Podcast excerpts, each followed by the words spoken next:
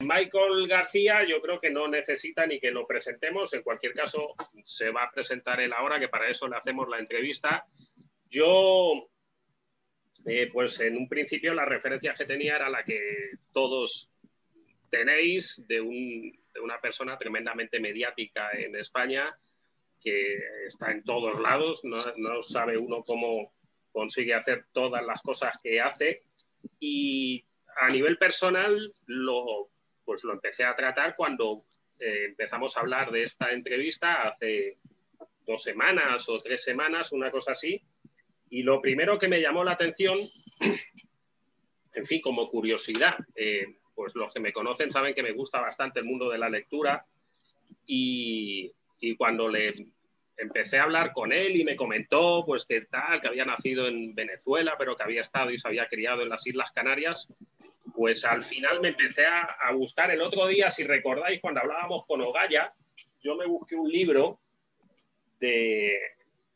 Eh, hay un libro de Vázquez Figueroa que se llama eh, Anaconda, que, bueno, es el mismo nombre que tenía Ogaya y, y ahora, bueno, al principio de la entrevista nos lo va a comentar, pero hay otro libro de Vázquez Figueroa, yo creo recordar que era esta trilogía, este es Yaiza, no estoy seguro, yo creo que era esta, es que he leído tantos de él que ya me confundo. Esta era una trilogía, si no me equivoco, la de Océano, Yaiza y Mar Adentro, que era la historia de unos canarios, que él nos va a contar ahora que sus abuelos hicieron lo mismo, unos canarios que eh, se cruzaron el charco, como decimos en España, eh, para llegar a América, llegaban con los, eh, con los alisios, un poco la peripecia de, de Colón en plan pequeñajo y al contrario.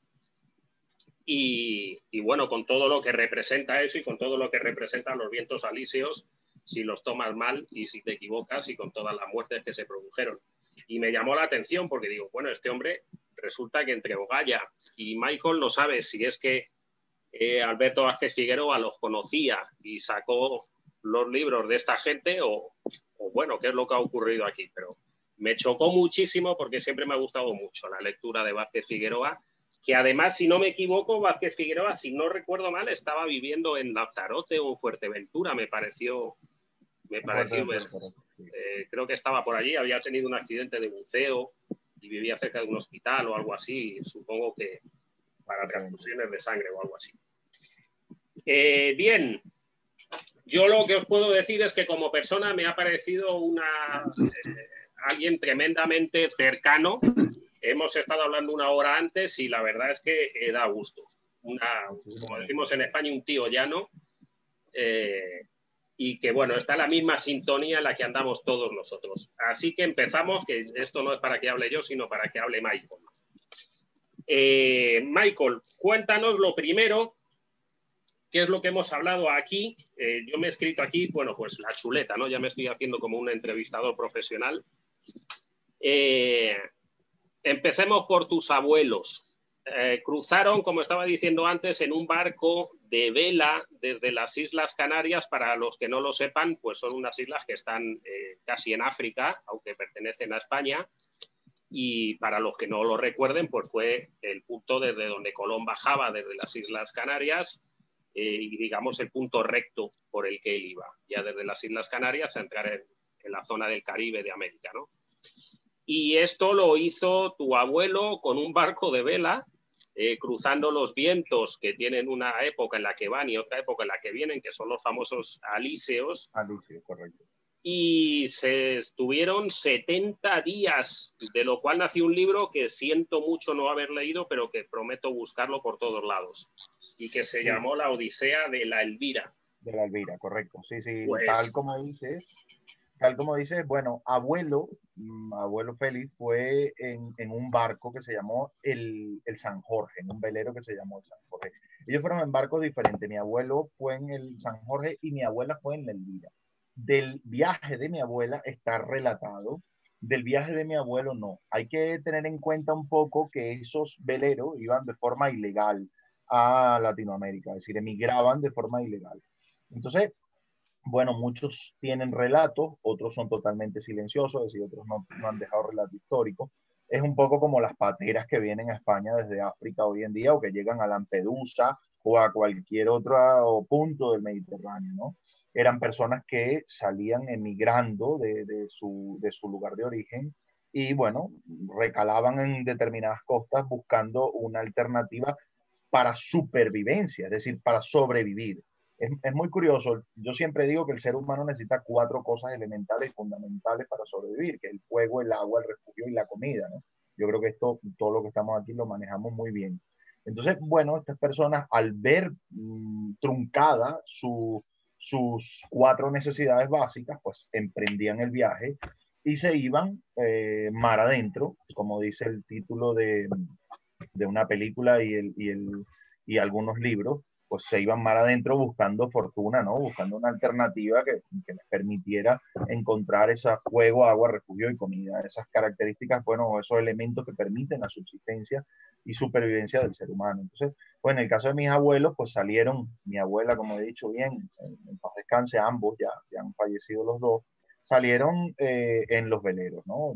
Atravesaron el mar y muy curiosamente eh, utilizaron la ruta de los alicios. Es decir, bueno, tenían unos conocimientos muy profundos de, del propio medio natural y se enfrentaron a una de las supervivencias más complejas, a mi entender, porque si realmente no tenemos eh, elementos de explotación como es el velero o, o agua o, o, cómo cocinar o cómo, cómo preparar nuestros alimentos con fuego, pues se nos puede complicar mucho el panorama en alta mar. Yo, bueno, siempre me lo han preguntado un poco, cuál, cuál es la supervivencia que más, más me preocupa o que más temo, o la más difícil, el entorno más difícil, y me atrevería a decir que es alta mar. Obviamente, es decir, bueno, en los polos está sobre la tierra, ya por el simple hecho de estar sobre la tierra, tu primer enemigo es el frío, en las selvas, pues tienes la humedad y tienes que luchar contra la humedad o contra la fauna o la flora, en los desiertos con la falta de agua, pero en un entorno totalmente hostil al ser humano, que es el entorno acuático, es decir, sobre la superficie del mar,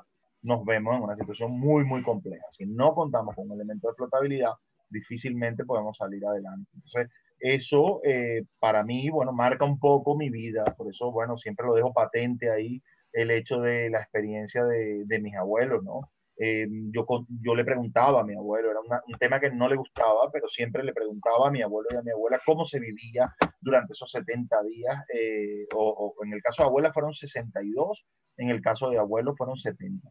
Eh, cómo se vivía esa experiencia dentro del barco, la relación entre otros seres humanos, que bueno, que es importantísima, la psicología de la supervivencia es algo muy, muy importante. Entonces, bueno, esa experiencia, ese bagaje, de su experiencia eh, o de su odisea, por decirlo de algún modo, lo cargo yo. ¿no? Decir, bueno, yo me nutrí cuando era un niño de ello, luego me nutrí de la experiencia de mi padre y, y de mi madre, obviamente, y con, bueno, como todos los que estamos aquí, y luego poco a poco vas nutriéndote de las tuyas propias.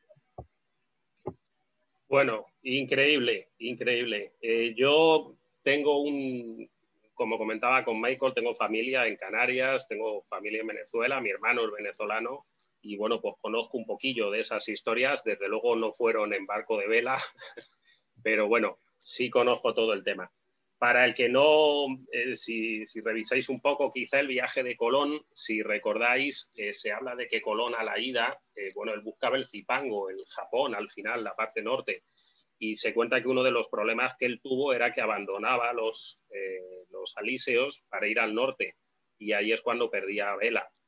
correcto se supone que... Y, y, es muy curioso, Arturo, el, el, recordar y rescatar ese relato y saber que en el medio del, del, Atlántico hay lugares totalmente desérticos. Es decir, el mar funciona exactamente igual que funciona la tierra, la faz de la tierra. La superficie del mar funciona del mismo modo. Hay lugares donde no hay viento, lugares donde hay muchísimo viento y tormenta, lugares donde hay comida, lugares donde no hay comida. Abuelo me cuenta, o me contaba, en paz descanse, que había lugares pues, donde no podían ni siquiera pescar. De hecho, hay un punto en el libro, que lo, lo recomiendo, se llama La historia de la Elvira, jugados en velera, en velero, la historia de la Elvira, donde eh, hay una parte del, del, viaje donde no hay ningún tipo de alimento, es decir, no conseguían ni gaviotas, perdón, no conseguían ni, ni pesca y han podido alimentarse de los restos de un mero que consiguieron en flotación en la superficie del mar.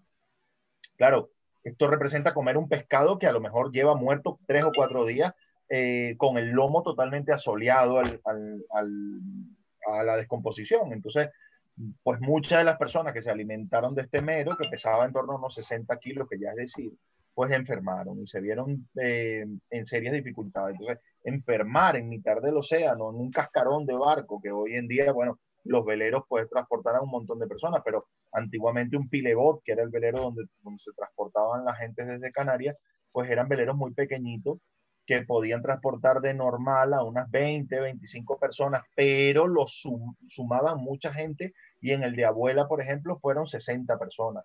En el de abuelo fueron 160, es decir, el San Jorge era muchísimo más grande. Normalmente salían de alguna de las islas y iban de manera totalmente ilegal, igual que llegan las pateras desde África. Yo he tenido la ocasión, estando en Canarias, de recibir, y bueno, es una pena utilizar este, este término, ¿no? La palabra recibir no es la más correcta, pero bueno, voy a usarla, recibir dos pateras que han llegado desde la costa mauritana. Yo por, por, mi trabajo y mi actividad he tenido la suerte de ver el punto desde donde salen en la costa mauritania o mauritana o del Sáhara Occidental y el punto donde llegan. Es decir, bueno, he visto un poco el drama que eso representa para Canarias y los movimientos y los flujos migratorios humanos. Yo siempre he pensado que la migración es como un río y eh, el río, pues si se, se estanca, el agua se pudre los flujos migratorios van a seguir estando siempre presentes en la vida del ser humano. Hay que recordar ese momento primario o primigenio cuando el ser humano nace o se forma en el Valle del Rif, en África, y de repente desde ahí poblamos toda el globo, ¿no? Fuimos poco a poco poblando y conquistando todos los entornos y somos muy adaptables. Entonces, eso va a seguir ocurriendo, es, inevitable que vamos a seguir moviéndonos. Prueba de ello, bueno, Arturo, tú español y afincado en Costa Rica. Yo mismo que, eh, bueno, no sé ni de dónde soy a día de hoy. Nacer, nací en, en Venezuela, en la región de los Llanos, del Orinoco Medio. Y eh, bueno, mi familia procede, como ya bien he dicho, ya has dicho tú, procede de Canarias y realmente, bueno, me siento un hombre del monte. Entonces, eso va a seguir ocurriendo, va a seguir ocurriendo y, y, bueno, al fin y al cabo demuestra la unión y el símil entre la supervivencia y la emigración humana, es decir, cómo podemos utilizar esas herramientas que cultivamos tanto en materia de supervivencia y búsqueda, cómo podemos plasmarlas para mejorar la vida de las personas. Así es, así es. Bueno, para los chicos de por aquí, los, del, los de este lado del charco, que no lo sepan, pues eh, los españoles, bueno, sabéis que a muchos españoles se les llama gallegos en este lado del charco, ¿no? Y eso es porque los gallegos también eh, tuvieron una, eh, emigración bastante grande. A mí me llaman muchos aquí todavía gallego. Y bueno, viene de esa época, ¿no? Viene de la época de la guerra civil nuestra, que fue anterior a la Segunda Guerra Mundial. La propia Segunda Guerra Mundial, en la cual no entramos, eh, nosotros fuimos neutrales o no beligerantes, según el, según el momento, y, la, eh, y los tiempos posteriores a la guerra mundial, donde la gente, pues evidentemente, migró muchísimo eh, por entonces a una Venezuela tremendamente próspera, donde, eh, bueno, era brutal, ¿no? Eh, mi familia, con los ingresos de, de, mi madre y de mi padre, vivían aquí bien. Estamos hablando de una época distinta, ¿no? Pero igual hubo emigraciones a Alemania y a, y a otros muchos países. Bueno, muy interesante, Michael. Avanzamos. Todavía no hemos llegado a ti. Eh, todavía estamos en tus abuelos. Llegamos a tu padre. Eh, bueno, pues hacía, cuéntanos, hacía pesca ornamental en el Orinoco y ahí entablaste un poco de relaciones con indígenas de la zona. Cuéntanos, cuéntanos todo eso. Sí, sí. Como bien he dicho, pues yo nací en Venezuela y mi padre se dedicaba, entre otras cosas, a la, mi padre y mi madre se dedicaban a la pesca y captura de peces ornamentales, una, una actividad pues bastante respetuosa con el medio natural, ¿no? Es decir, bueno, capturaban algunas especies que luego iban a vivir a acuarios, ¿no? Eran muy respetuosos con respecto al medio y siempre me inculcaron desde pequeño ese respeto, ¿no? La captura de esos animales se realizaba desde el Orinoco Medio hasta la parte alta del río. Bueno, peces que podéis ver todos hoy en día en cualquier tienda de animales como el hacha o el Oscar, Astronautus celatus o, o los neones, una cantidad de especies que hoy por hoy incluso se reproducen en acuario. En aquel momento, cuando yo era pequeñito, hace 40 años, este, no se reproducían en acuario, entonces había que capturarlos en el medio natural y ellos se dedicaban a eso. Esto me llevaba desde muy tierna edad a estar en contacto directo con el medio natural a través de las expediciones de pesca que ellos realizaban y también pues con las personas que habitaban estos determinados territorios. Este proceso un poco me lleva a, adentrarme eh, cuando ya soy más maduro, empecé con unos 18, entre 18 y 19 años, eh, a vivir durante tres años con las tribus aborígenes del Alto Río Orinoco, que bueno, José Luis que está por aquí las conoce muy bien, porque he trabajado con ellas desde, desde cerca, viví con Guaraos, Pumé, eh, Guajibos y Amorúas, ¿no? Y Tiaroas, y Yanomamis, incluso cinco tribus que, que, bueno, pueblan o poblan la región del Orinoco Medio y Alto, ¿no? Este, esto para mí fue como una revelación, es decir, poder entender eh, cómo el ser humano, cómo las personas eh, somos capaces de relacionarnos de una manera eficiente con el medio natural y de subsistir en él, fue algo muy curioso y muy llamativo que despertó mi interés completamente a una juventud temprana, despertó mi interés en el por qué y cómo el ser humano se relaciona con el medio natural, que al fin y al cabo es la esencia misma y pura del bushcraft y la supervivencia. Entonces, eh, eso fue marcando un poco mi camino y, y, bueno, esos tres años son, yo creo que, que, mi mayor escuela, ¿no? Mi mayor escuela, porque es sorprendente, y os lo digo desde aquí, el hecho de que las mismas habilidades que permiten al ser humano subsistir en la selva, le permiten subsistir en el polo y le permiten subsistir en un bosque boreal y le permiten subsistir en el bierzo como el tejón, ¿no? Es decir, este hecho, el fuego, el agua, el refugio y la comida nos permite mantenernos en casi cualquier entorno. Entonces, eh, de ahí que yo fuera haciendo una vinculación entre todo lo que aprendía y fuera capturando ese bagaje poco a poco, poco a poco, que realmente fue eh, lo que me enmarcó mi futuro, ¿no? Un poco eh, esa fue como mi inspiración, esos primeros tres años de, de contacto eh, solitario un poco con el, con el medio natural y las personas que habitan en él. Pues sí que es cierto que, bueno, cuando era más joven estaba con mis padres y, bueno, me llevaron de la mano hacia ese contacto con los ecosistemas y conocer de primera mano el medio natural. Y eso fue trabajando a cincel poco a poco, poco a poco, mi visión de la naturaleza. Que yo entiendo perfectamente que todos y cada uno de los que estamos aquí, ahora mismo no sé cuántas personas, pero por lo que veo en las pantallas, que tengo dos o tres pantallas más a la derecha y dos o tres pantallas más a la izquierda, veo que hay bastantes personas, pues todos tenemos una visión del propio medio natural que hemos ido cultivando en base a nuestras experiencias. Sin embargo, esa visión se puede plasmar en, eh, en, bueno, en ese contacto profundo y dinámico que, que vive el ser humano con, con, la naturaleza, ¿no? Y que al fin y al cabo, pues, forma parte de lo que hoy en día entendemos por supervivencia y búsqueda. Muy, eh, muy claro, Michael. Bueno, yo coincido contigo. Yo al menos puedo decir que lo poco o lo mucho que sepa de, de naturaleza o del mundo que nos atañe, creo que se me quedó grabado de, joven y de niño. Eh, después eh, me habré ido perfeccionando, ¿no? O intentando perfeccionarme en la medida de lo posible, pero lo que, como digo, lo humildemente lo poco que sé viene todo de, la, de, mi niñez, de, donde me crié y lo que aprendí de, entonces. Y, y, y, lo que tus padres te van inculcando y el resto ya, bueno, pues es ir avanzando en, ya en este mundo ya de manera más profesional, pero ya no es lo mismo. Los años jóvenes marcan. Eh, bien, a ver, yo voy a hacerlo todo esto un poco caótico porque sí, debería de seguir un, una forma, un esquema preestablecido, pero no, la idea es un poco ir saltando. Eh, bien, pues lo siguiente obviamente es irnos al Sáhara Occidental, eh, a África, para los que los de este lado, bueno, pues España, por si alguien no lo ubica bien, España es, eh, tenemos 10 kilómetros nada más en el sur, en el estrecho de Gibraltar, y abajo ya tenemos África, ¿no? De hecho, hemos estado muy ligados a África por cuestiones, vamos a llamarle coloniales, eh, para bien o para mal. Y seguimos estando ligados allá. Y pues una vez más, eh, resulta que también tenemos ahí a Michael. Este hombre está en todos lados y en África. Cuéntanos un poco qué pasó allá.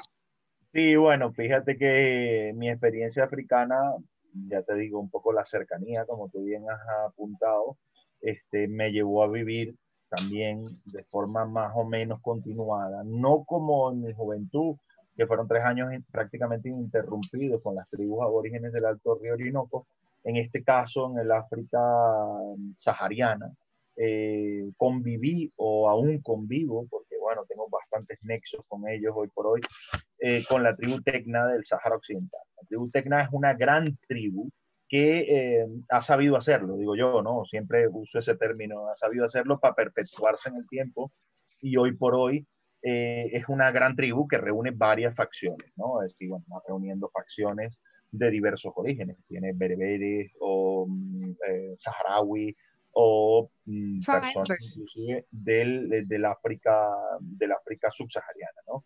Mm, de la parte de Gambia, eh, Mauritania, en fin. Reúne un poco tribus de, de varios países, hoy por hoy países. Antiguamente eran em, un poco eh, pues, unidades tribales, ¿no? A raíz de, la fundación de una ONG de ayuda humanitaria y mi presencia en el Sáhara Occidental, decido un poco conectar de forma más continuada y entender cómo es la vida en el desierto. Es decir, pues me inspira muchísimo la subsistencia y supervivencia del desierto y me conecto, por decirlo de algún modo, en varios viajes de forma más o menos permanente a la tribu Tecna del Sáhara Occidental, como bien he dicho. Entonces, bueno, voy conociendo un poco sus facciones, los Hutbuhu, los Hutbuhu son de origen bereber y habitan en las montañas. Luego tenemos eh, los Turkish, que son pastores y habitan un poco en la, región de la Hamada, donde hay algo de, de, hierba. Y los Haitusen, que es, bueno, mi tribu adoptiva, ¿no? Un poco me a través de un ritual atávico, que mm, hoy por hoy parece mentira que, en pleno siglo XXI, en pleno 2020, o sea, pleno 2021, seamos capaces de, de, tener todavía tribus en la tierra que mantienen su cultura y sus tribus, sus, rituales atávicos, me hacen hijo adoptivo de la tribu. Entonces, bueno, he ido aprendiendo poco a poco cuáles son las técnicas y habilidades que permiten a estas personas subsistir en el medio natural. Hoy por hoy, obviamente se nutren de la vida moderna, es decir, bueno, raro en el desierto quien no tiene un móvil o quien no tiene un mechero o quien no tiene la capacidad de transportar el agua, es decir, bueno, volver al pasado, a la época de Livingstone, es mm, cuando menos difícil, pero sí que es cierto que esas técnicas y habilidades se mantienen todavía ahí. Entonces, bueno, yo un poco quería nutrirme de ellas e indagaba en archivos locales, hice una expedición a lo largo de, yo dedico un, un, mes de mi vida cada año. El año pasado obviamente no, no fue posible y el, el, anterior tuve algunos problemas personales y tampoco me fue posible. Tengo dos años que no, que no hago, no me embarco en ninguna expedición eh, que yo llamo mi I+D, ¿no? Mi investigación y desarrollo, es lo que me permite contar a las personas mis experiencias en el medio natural. Entonces, este, ver que la tribu Tecna del Sahara Occidental utiliza ciertas habilidades que están iguales en, el, en la selva amazónica e iguales en la Laponia finlandesa, te sorprende cuando dices, bueno, la esencia de la subsistencia en el medio natural para cualquier ser humano es la misma, independientemente del entorno biológico, geológico, climático o, social en el que se muevan. Entonces, esa esencia es la que yo trato de transmitir en mis cursos, ¿no? Y esa, bueno, un poco es mi experiencia y mi bagaje en el, en el desierto. Fue una expedición, lo que, me, lo que me llevó inicialmente a conectar con la tribu, fue una expedición de unos 800 kilómetros de cuenca seca del río Dra, el Wadra, el río más largo de el, del África Occidental, es decir, un, río seco que discurre por el desierto. El río realmente tiene 890 kilómetros, nace en las gargantas del Todra, en el macizo del Atlas, en el, en el actual Marruecos, y se desgrana hasta la población de Minhamid el Ham, donde se entierran las arenas del desierto y viaja en torno a unos 600 kilómetros en la frontera entre Argelia, Mauritania y Marruecos. Ese cauce en concreto, ese cauce seco, fue el que discurrimos y andamos caminando eh, cuatro expedicionarios que hoy por hoy, bueno, cada uno sigue en su nicho de, de trabajo y yo, ¿no? Y eso me llevó a conectar de cerca con la tribu Tecna y aprender un poco de su cultura y de su visión de la supervivencia. Bien, pues para alguien como yo que no tiene absolutamente ningún contacto, eh, bueno, algo que comentábamos antes, ¿no? Cuando estuve en Canarias, eh, algo hay de, climas un poco áridos y tal, pero vamos, no tengo absolutamente ningún contacto, pues eh, alucinante. Mira, estaba buscando y a mano ha salido, no es exacto de lo que nos está hablando él, pero sí ha salido Tuareg. Si alguien no lo ha leído, debería de leerlo, es Hoy tenemos que hacerle publicidad a Figueroa. Es una pasada de libro, es una aventura, obviamente, de una, de una tribu de los tuaregs que, bueno, ahora andan envueltos en guerras eh, complicadas. Pero eh, a Alberto le pasó lo mismo. Este señor también estuvo una temporada, eh, creo recordar que exiliado en la, en la guerra civil con la familia y pasó sus años allá en África es curioso que, lo, que los tuareg no tienen, no tienen patria un poco, ¿no? Son gente tan nómadas que no conocen un país como destino. Es decir, bueno, voy por hoy dan nombre inclusive a la forma que hay que ponerse el turbante en el desierto. Se le llama eh, la traducción literal de tuareg en lengua árabe, hombres azules, ¿no? Los hombres azules, un poco porque el turbante que llevan es de color azul y el índigo que utilizan para, para pintar el turbante muchas veces le tiñe la piel. Entonces, es muy curioso las habilidades que todavía a día de hoy siguen usando para encontrar agua en el desierto, para poder encontrar leña, porque hay una cosa muy peculiar en el desierto. A veces pensamos que el agua puede ser lo más difícil de encontrar en un entorno desértico, pero la leña, el combustible, es una cosa brutal en el, en el desierto. Encontrar el combustible es algo muy complicado. Entonces, por eso el uso de la, del barco del desierto, que es el dromedario, eh, representa algo muy potente. Es decir, las heces de dromedario en un momento dado pueden ser un combustible ideal y perfecto para trabajar en el, en el desierto, ¿no? Y poder tener un fuego. El desierto tiene varios entornos biológicos eh, que, que, bueno, muchas veces desconocemos. Pensamos por las películas a lo mejor que el Sahara es solamente eh, arena y no es cierto. Es decir, la arena es solamente un nicho biológico que se llama ERC. Los ERC son zonas de pura y dura arena que son los menos la zona que más tiene em, presencia un poco biológica en el, en el Sahara es la Hamada, que es una zona de piedra con muchos, muchos barrancos. En los barrancos se forman lo que son los wadi. Los wadi son pequeños cauces por lo que en algún momento, cuando llueva en el desierto, discurrirá agua o discurre agua eh, subterránea. Yo recuerdo en el Sahara eh, un lugar que se llama Wadi al-Hitam o el, el río de las ballenas, que está lleno de, bueno, eh, osamentas y, y, grabados, inclusive rupestres. Los podéis ver por ahí en, mis publicaciones en redes sociales, grabados rupestres de muchísima, muchísima fauna eh, que hubo en su día en el Sahara. Entonces, esto reviste una conexión entre el pasado y el presente de la supervivencia humana y del bushcrafting, al fin y al cabo. Eh, bien, bien, increíble, increíble. Bueno, vamos a hacer una cosa. Yo he estado ahí buscando, de todas las historias en las que este hombre se mete y en todos los jardines que se mete, y la verdad es que no, yo le tendría aquí que me contara todas, ¿no? Eh, quizá por eso estamos en, distintos sitios, porque si no la idea sería vernos y empezar a inventar cosas juntos. Pero por lo menos que nos cuente una más, porque joder, eh, perdón por la palabrota, ¿no? Pero este hombre es que todo lo que yo leo resulta que el hombre ya lo ha hecho. Entonces, eh, resulta, también lo he buscado y también lo he encontrado. Tenía por aquí el de Taiki, supongo que sabéis el libro este, este fue un señor que se dedicó a hacer una, eh, un okunobi, creo recordar que se llamaba, y se dedicó, si no me equivoco, era desde hacer el viaje desde América hasta, hasta el Japón, yo creo recordar que fue. y por una balsa de juncos, ¿verdad, Michael? Correcto, su objetivo era Japón, sin embargo, se recaló en las costas de, Polinesia, la Contiki. Correcto, correcto. Bueno, pues este libro que yo me lo leí por mi padre, léetelo, que es muy bueno y que ya habré leído dos o tres veces, de repente te pones a investigar y este hombre lo hizo en menor escala, pero encima no lo hizo en uno de los ríos más carismáticos de, España, que es el Guadiana.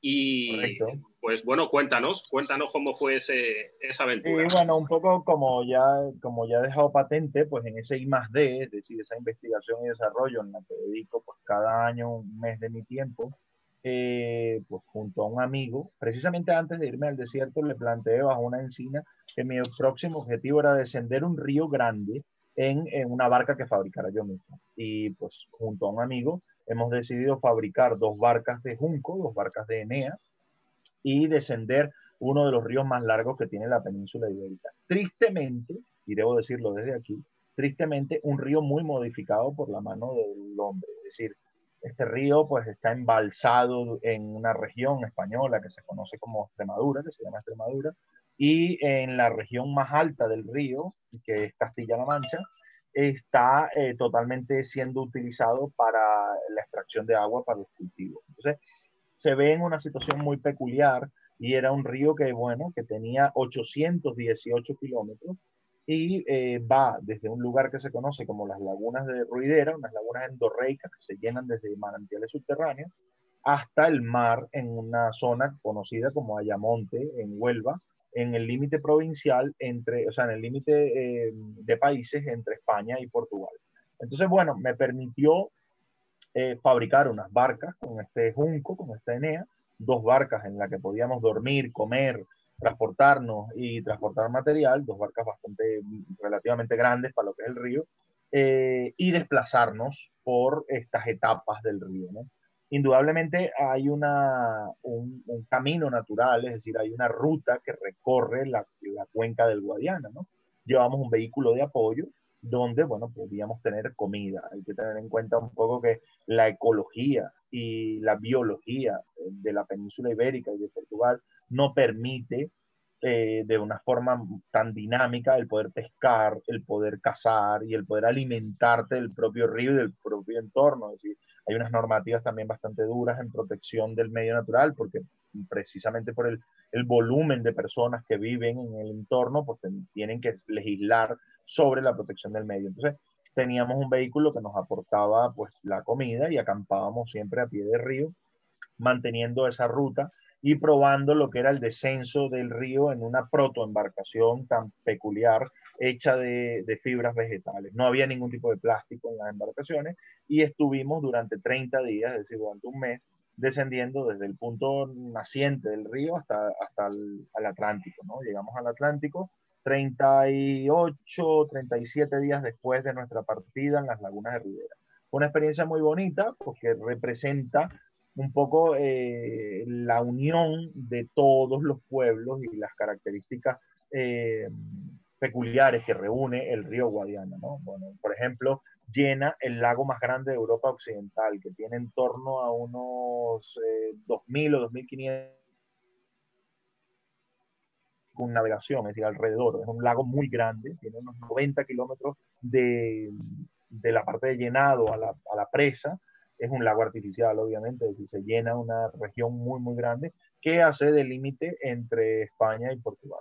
Y fue una experiencia muy bonita y potente el poder navegarlo y entender un poco cómo los pueblos se relacionan con los ríos. Es decir, para la supervivencia eso es sumamente importante porque el, el, la búsqueda del agua, del recurso hídrico, es fundamental para subsistir en el medio natural. Entonces, bueno, cómo los pueblos se relacionaban con ese río que permitía sacar comida de ellos, que permitía beber, que permitía llevar los animales a pastorear y que permitía, la, que es algo muy importante tener en cuenta, la dispersión, es decir, moverte a través del río y la conexión con otras poblaciones para poco comercio y eso, era algo muy relevante. Al fin y al cabo fue una experiencia muy potente que a mí me, me llenó mucho y que bueno, 30 días de vivac, es decir, dormir en la naturaleza, la intemperie, durante 30 días da mucho que contar también. Entonces, bueno, es un bagaje que yo puedo transmitir en mis actividades, en mis cursos, en mis, con poco conferencias o en mis documentales o cualquier actividad que realice. ¿Cuál es, ¿Cuál es el lago que llena, Michael? Se llama la Alqueva. El lago que se ve llenado por el, por el río Guadiana es la Alqueva. A su paso por la, por la comunidad autónoma de Extremadura, llena varios lagos grandes como el Cijara, García Sola o, o el, el, el, ¿cómo se llama? El, la, Serena, la Serena y el Orellana, correcto. Llena todos ellos y bueno, se desgrana, esos son los grandes lagos extremeños, extremeños y se desgrana en el, en el en el Alqueva, que es ese lago, bueno, que comparte un poco Portugal y España, ¿no? Entonces, mm, son, es un conjunto de grandes lagos. El río cuando sale de, de la Alqueva ya vuelve a ser salvaje otra vez, pasa por un parque natural portugués que se llama eh, Valle del Guadiana, el Valle del Guadiana, con unas características geológicas muy peculiares, el pulo del lobo hay, el salto del lobo, un lugar muy estrecho, eh, la Hoz en la Puebla de Don Rodrigo, otro punto muy peculiar del río, donde se estrechan unas montañas y se hacen unos rápidos pues muy potentes y tal. Esto hace que el río tenga unas particularidades y no se comporta siempre igual. Entonces, enfrentarlo en una barca o una protoembarcación que en, realmente está pensada para aguas tranquilas, una protoembarcación de Enea, de Junco, pues muchas veces enfrentar aguas rápidas en ella podía ser un grandísimo reto. Yo lo recuerdo como un gran reto en lo físico y en lo, en lo mental, obviamente. Bien, bien, bien. Bueno, podéis ver fotografías, hay fotos suyas en nada más que miréis en, en Google y bueno, pues aparece la embarcación y aparece la, la, peripecia que él tomó. Yo en menor escala igual le he visto pasar alguna vez porque he pescado muchísimos años en Orellana. Eh, siempre acampé en la época de, de diciembre, cuando el puente de la Constitución, creo recordar, íbamos a pescar lucios en invierno. Sí, sí, sí. Ahora es la orellana. Sí, es curioso que la pesca del lucio tiene ciertas dificultades en la península ibérica, tanto en España como en Portugal, porque se ha declarado una especie exótica invasiva, ¿no? Entonces, bueno, hay algunas dificultades con respecto a la pesca del lucio, pero una pesca muy interesante, muy bonita y que, bueno, el lucio como alimento que yo abogo siempre y rompo una lanza porque lo que se pesca o lo que se caza debe comerse. Es decir, el ser humano debe ocupar su lugar en el medio natural y ese es su lugar, cazador, pescador y recolector, más que agricultor y ganadero, es cazador, pescador y recolector. Entonces, ese, eh, esa especie en concreto pues, tiene un sabor estupendo y aporta unas proteínas y, y una carne pues, muy firme y, y agradable, digamos, obviamente. Así que esa conexión se va perdiendo poco a poco. Un poco la legislación nos obliga a veces a tener esas limitaciones en cuanto a, en cuanto a la alimentación. Yo hoy estaba comentando con un amigo, ya los que peinamos canas, bueno, pues estamos un poco desubicados, ¿no? Yo vengo de otra época y sí, bueno, pues eh, pesqué durante muchísimos años. Lucios fueron alimentos, al igual que las carpas, de, incluso desde la Edad Media hasta hoy. Bueno, ahora ya las cosas son un poco más, eh, más complicadas y, bueno, yo ya no sé, ya estoy un poco perdido de cómo es en España, pero lo he seguido muchísimo, me gusta mucho la zona de Extremadura, eh, soy un enamorado de aquella, de aquella zona y bueno, no sé cuántas multas tengo, espero que hayan prescrito, porque esa era la época en la que empezaron a poner las multas en España por la prohibición de acampada libre. Si os acordáis, hubo una época que tú decías, voy a acampar en la linde derecha del embalse tal y te daban un permiso, inicialmente para un año. Y luego lo fueron quitando. Y yo tengo varias multas de Orellana, por lo menos tengo tres o cuatro multas y algunas incluso por exceso de cañas. En aquella época creo recordar que eran dos y a veces tirábamos dos, tres en la noche con pez vivo, que en aquella época también se prohibió, en fin. Bueno, otra época de gente, de gente muy vieja ya. Eh, bueno, ¿cuál es la siguiente? Más historias ya no podemos eh, contar porque hay que seguir un poco adelante. Eh, antes nos has hablado un poco de cuál, de, de, qué actividad de supervivencia te podía resultar un poco más, no sé, un poco más que pudiera darte más miedo, que te pudiera dar un poco más de respeto, pero ¿en cuál te manejas mejor? ¿En agua, en desierto, en selva, en montaña? Eh, ¿Cuál es tu punto fuerte? Yo creo que mi entorno, mis entornos favoritos, por decirlo de algún modo, pero sí favorito, es decir, donde me siento más cómodo y, bueno, donde siento que mis habilidades tienen eh, mayor peso, es decir, donde me siento cómodo en mi entorno, son un poco las selvas, los desiertos y las costas. Es decir, si tuviera que elegir tres lugares donde, donde pasar un determinado tiempo, elegiría las costas. El ser humano, al fin y al cabo, en las costas es capaz de encontrar muchísimos recursos. De hecho, cuando desde tiempos remotos, cuando salimos de ese valle del Rift del que hablábamos antes, eh, y nos acercamos a las costas, pues empezamos a encontrar una infinidad de recursos eh, increíbles, ¿no? Yo siempre digo que el ser humano es un animal tropical, entonces, bueno, encontrarnos en las costas donde los climas más o menos son estables y tal, y en el trópico, pues representa el punto de partida para la humanidad, es decir, el lugar donde estamos más cómodos, no por gusto, todos estos programas que vemos en la tele y demás en materia de supervivencia y bushcraft, pues si queréis en algún momento profundizamos en ello, este, se realizan siempre en una isla o se realizan en una costa porque es muy cómodo la subsistencia y la supervivencia humana en este entorno. El desierto, aunque encierra grandes dificultades, pues el manejo de la hipertermia, de la alta temperatura eh, y de la, eh, del movimiento un poco y del desplazamiento, de la navegación terrestre, son los dos hándicaps fundamentales, pero encontrar recursos en un entorno desértico es relativamente más fácil que en cualquier otro, desiertos cálidos, ¿eh?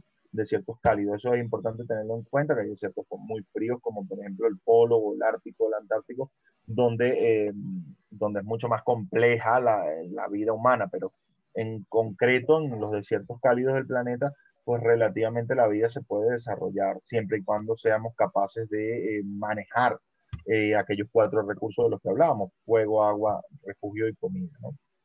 Y por último, las selvas. Las selvas parecieran un lugar preñado de vida, parecieran un lugar donde podemos encontrar con infinitas eh, posibilidades y muchas veces no lo son.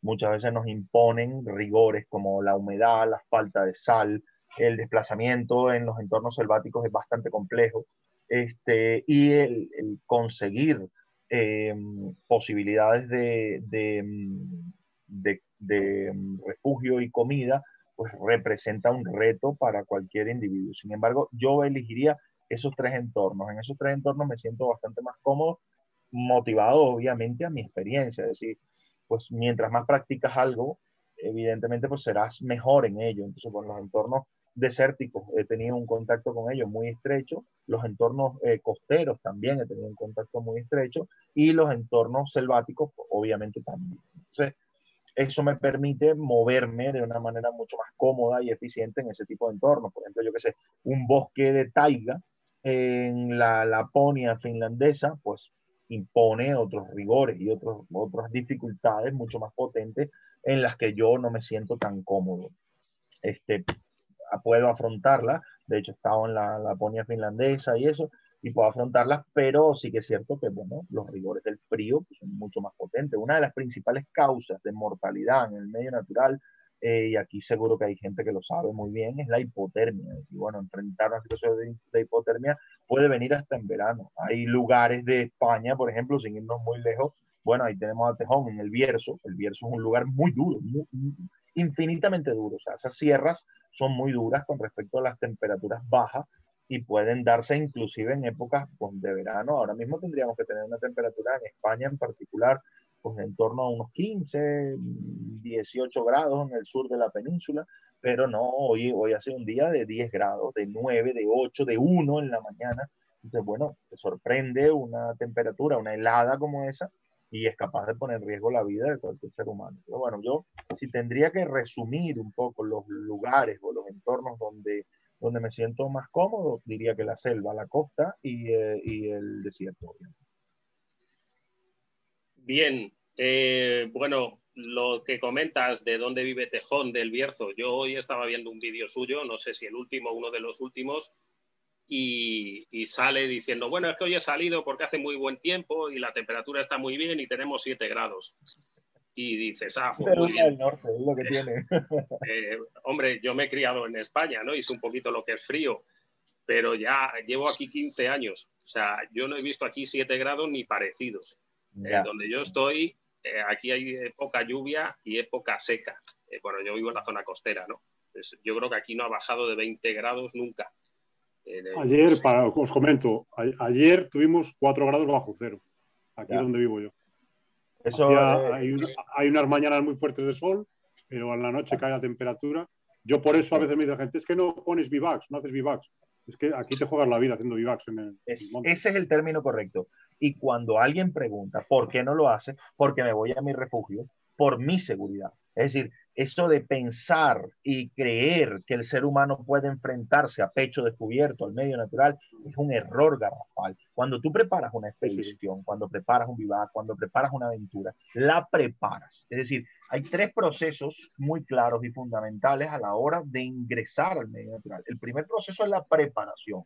Esto, esto lo deja muy claro Lofty, John Lofty, en su, en su libro, eh, que bueno, hoy en día la Biblia de la supervivencia, el manual del SAS, lo deja muy claro. Cuando preparas una expedición, tienes que tener en cuenta el primer factor, que es la, valga la redundancia, la preparación. Es decir, bueno, eh, este hombre cuando se va al medio natural, indudablemente ve un parte meteorológico y se forma y, y, prepara esa expedición y dice, bueno, pues no me voy a ir ahora, me voy a ir en una época donde esté mucho más cómodo y donde pueda ingresar mejor al medio natural. Luego está la siguiente parte, que es la, el desarrollo de la propia expedición o el desarrollo de la propia aventura. Y por último, la extracción, es decir, salir del medio natural. Si la extracción se ve comprometida porque, porque puedes llegar sin vida o muy lastimado o, o en una situación de, de hipotermia o de frío o de calor terrible, pues obviamente es que el proceso de preparación ha estado mal. Entonces, pues eso hay que tenerlo muy en cuenta. Ahora mismo en mi casa, dentro de mi casa, lo acabo de ver en el teléfono, hay 9 grados hay 9 grados y yo no tengo fuego, o sea, decir, yo tengo una calefacción. Yo vivo en una cabaña en un pequeño pueblo eh, en el sur de la península y tengo 9 grados ahora y no tengo eh, la estufa encendida, es decir, no tengo fuego. También es importante la formación y la práctica para poder soportar esas condiciones de frío. Ahora mismo me veis que llevo un jersey y debajo llevo una, una pequeña, o sea, una, una malla térmica, decir, una malla térmica muy buena pero en esas circunstancias me mantengo en 9 grados. Y bueno, probablemente antes de acostarme pondré el fuego, ¿no? Es decir, pondré la estufa y pondré el fuego y me calentaré con el fuego durante la noche. Pero esto hay que tenerlo muy en cuenta, es decir, a la hora de enfrentar una expedición o enfrentar un reto, es muy, muy importante tener una fase de información muy buena, porque de esto dependerá el desarrollo y la extracción. Entonces, obviamente, pues por eso le preguntan al tejón si hace o no hace vivac. Es que si haces vivac en una época del año equivocada, te la juegas. Entonces, bueno, ten en cuenta ese factor y no lo hagas o hazlo partiendo de, la, de, tu propia responsabilidad, que es tu propia vida, es decir, de cuidar y tener claro el, el cómo afrontar ese reto en el medio natural. Está aplicando el código 2 del artículo de... ¿Está clarito?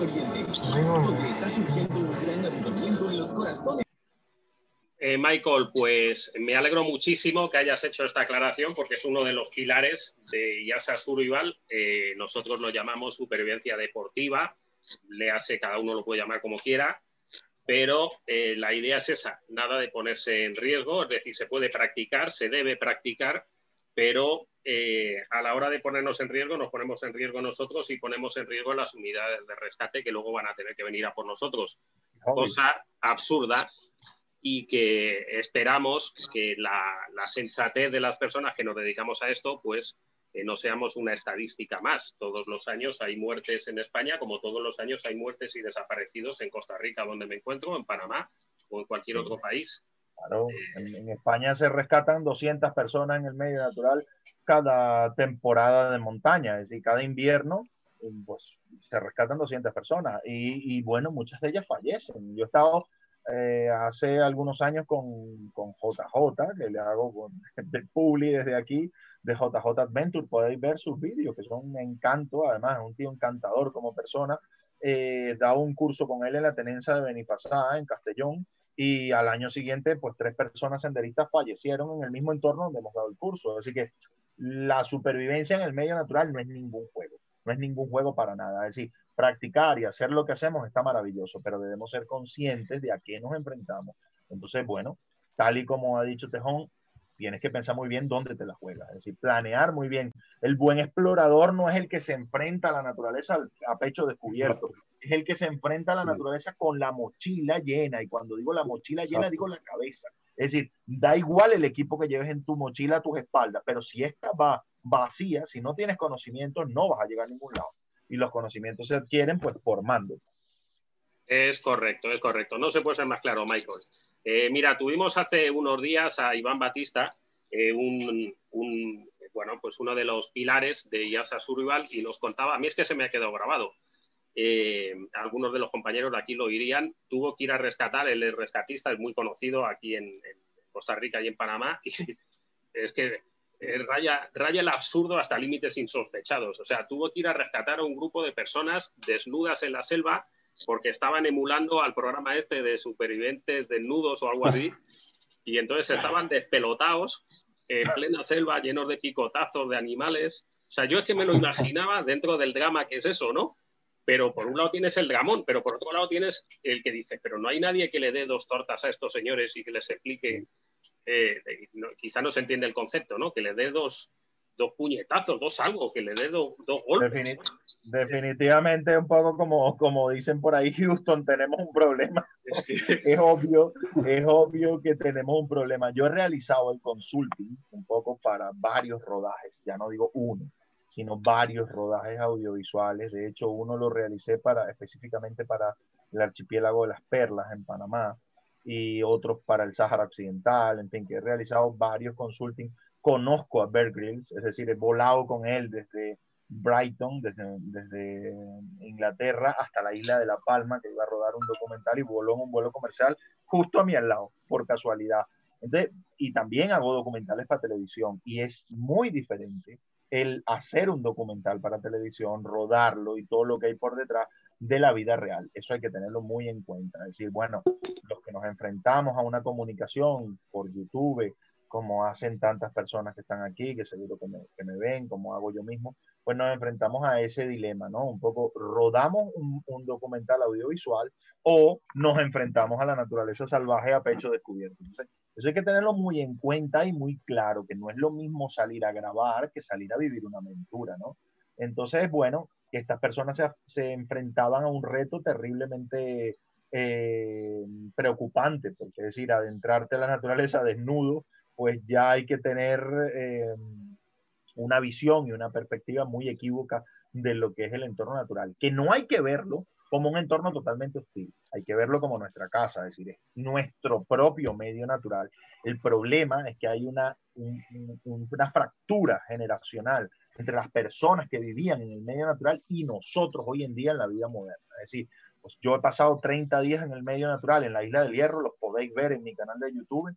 Eh, yo he documentado la experiencia y el primer hecho con el que me encontré cuando llegué a la, vida urbana fue abrir el grifo del lavamanos de mi casa y ver que salía el agua. Es decir, ver el agua correr para todo el mundo es algo absolutamente normal, pero en el medio natural no tenerla durante un mes puede representar una dificultad terrible. Entonces, esos factores hay que tenerlos muy en cuenta y no es ningún juego. Me sorprende un poco el relato que hace, pero, pero bueno, hay gente para todo. La verdad que hay gente para todo.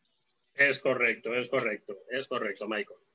Eh, bueno, cuéntanos, porque sí, pasaste eh, tu vida en las Islas Canarias, pero de repente un canario da el salto a la península. Eh, bueno, para los que no lo sepan, de este lado del charco, España, lo que todo el mundo conoce como España, es la península que nosotros llamamos, ¿no? Y luego están las Islas Canarias y otras islitas chiquitas, que son las Baleares. Entonces, Michael estaba en las Islas Canarias, como digo, en la zona cercana a África, y de repente pues da el salto a la península. Entonces cuéntanos cómo fue eso, cómo fue ese salto. Tengo entendido que tuvo algo que ver un famoso cuchillo y algunas cosas más. Sí, sí, correcto, correcto. Tienes toda la razón. Ha hecho bien los deberes. Una labor investigativa bastante buena. Pues sí, yo me afinqué en Canarias y fundé mi primera escuela de, supervivencia y bushcraft. Se llamó Canarias Bushcraft la primera escuela que hubo en, en, Canarias y había muy poquitas en el país en ese entorno, en ese entonces.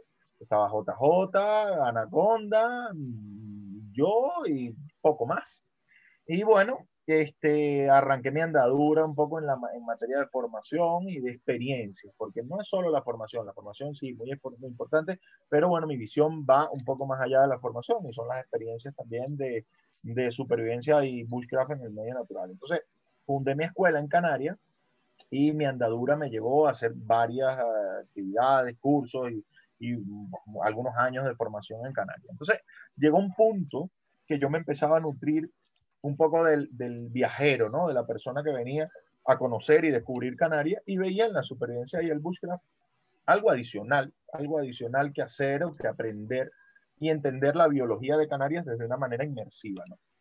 Entonces, mm, al fin y al cabo yo soy un empresario, es decir, vivo de mi actividad, yo no me dedico a otra cosa, yo me dedico única y exclusivamente al bushcraft y a la supervivencia. Entonces, bueno, viendo ese modelo de negocio, eh, Canarias se me empezaba a quedar estrecha, ¿no?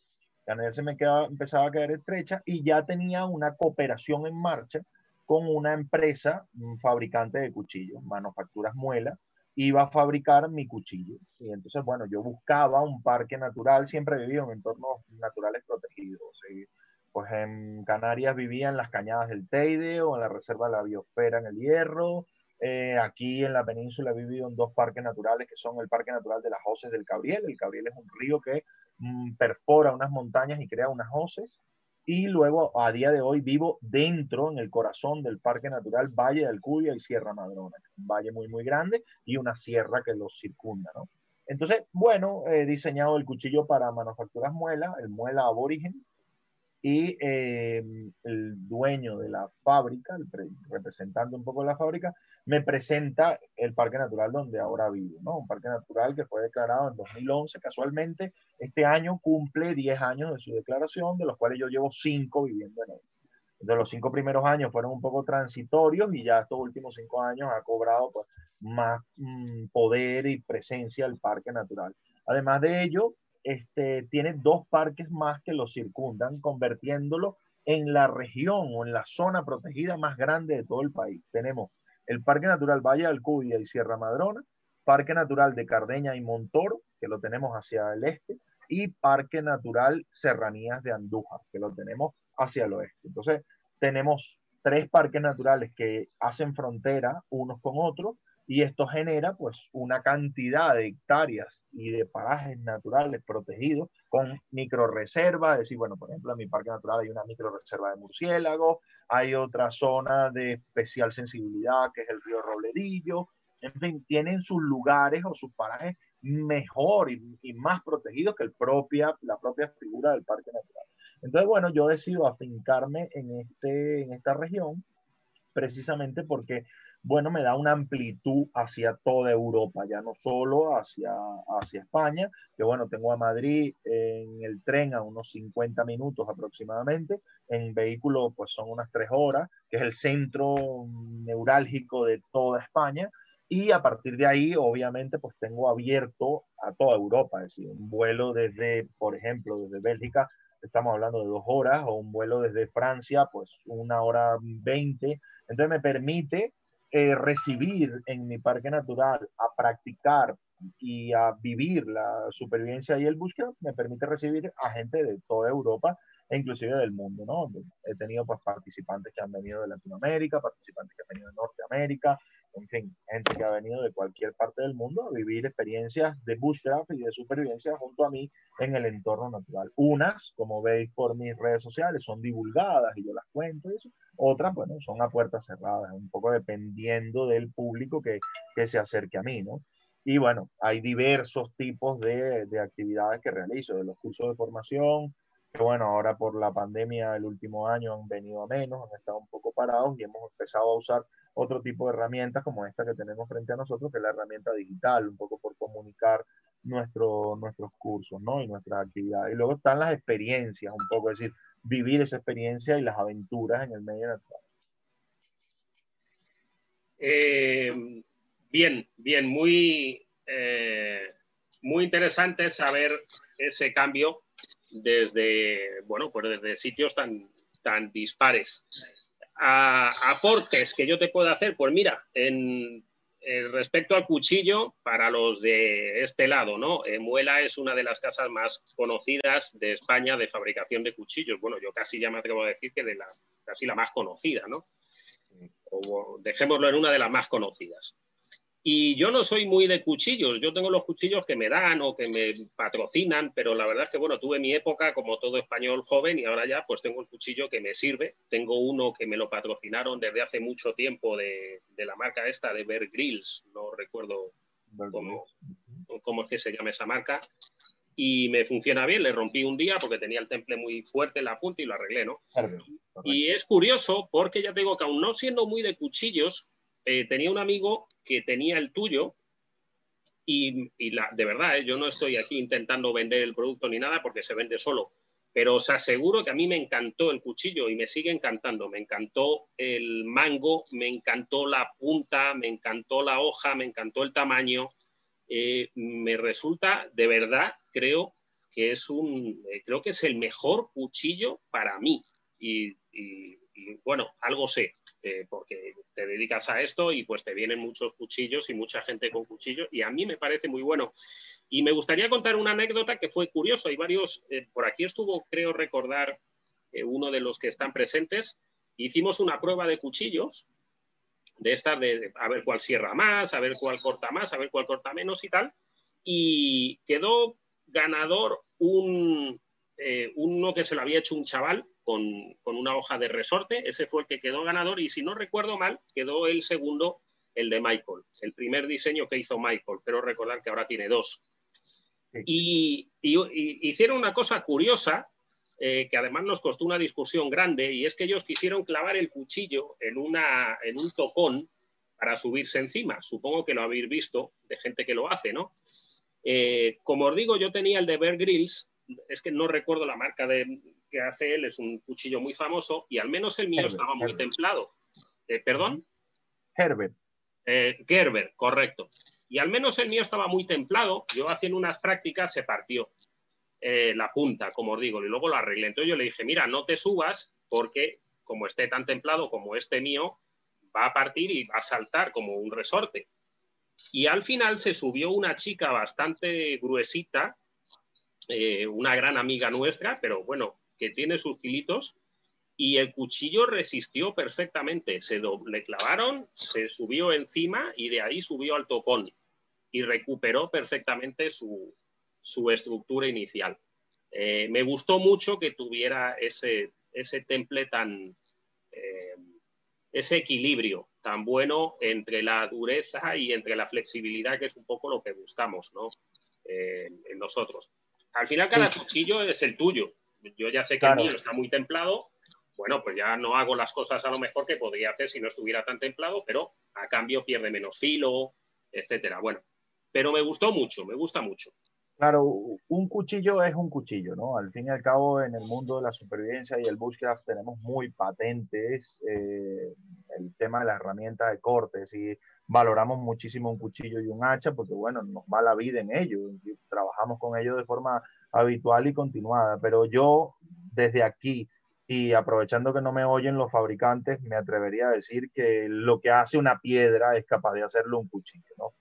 Al fin y al cabo yo también vendo cuchillos, pero digo la verdad porque, porque es así, el buen cuchillo es el que tienes a tu alcance cuando lo necesitas. Entonces, sí que es cierto que ya puestos a elegir, podemos elegir o debemos elegir un cuchillo que sea lo suficientemente duro para soportar los trabajos más potentes en el medio natural. Bueno, ya tenemos hábito del batoning, del macheteo, de una cantidad de trabajos de impacto, pero también debe ser lo suficientemente blando para un reafilado en la naturaleza. Imaginaros, por ejemplo, una persona, como es mi caso, que pasa 30 días a lo largo del río Guadiana, que no sea capaz de reafilar su cuchillo después de varias jornadas. Pues es fatal. Decir, yo no puedo sacar mi cuchillo, llevarlo a un vaciador y que me lo, me lo, me lo afilen y me lo devuelvan. Yo tengo que ser capaz de reafilarlo con los medios de los que dispongo del medio natural. Entonces, si tengo un cuchillo sumamente duro, no seré capaz de reafilarlo, necesito un filo de trabajo.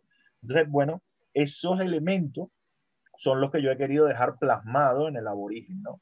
Este, inicialmente, pues yo tenía un diseño, una idea, busqué un artesano que me lo fabricara, eh, creo que ya hoy por hoy no se dedica a la fabricación de cuchillos, pero busqué un artesano que me fabricara ese primer cuchillo, ese prototipo, eh, otro artesano que me lo vistiera, que hiciera la funda que yo más o menos tenía en mi cabeza o mi necesidad, eh, y luego pues, lo llevé a la fábrica y en la fábrica le dieron forma, hicimos algunos cambios sobre la propia pieza inicial a fin de mejorarla, de hacerla mucho más eficiente, de, de que perdiera ese sabor más artesanal, puro y duro, sino que se volviera un cuchillo más dinámico para utilizarlo en el medio natural y que pudiera ser vendido como a, día de hoy en 50 países, que, bueno, que el, aborigen viaja más que yo, yo creo. Entonces, eh, está muy pensado para ser utilizado eh, con cuatro elementos fundamentales. Es una pena que no sabía que íbamos a hablar del aborigen, porque lo ideal es que lo tuviera aquí y lo miráramos. Está tras de mí seguro en alguna mochila.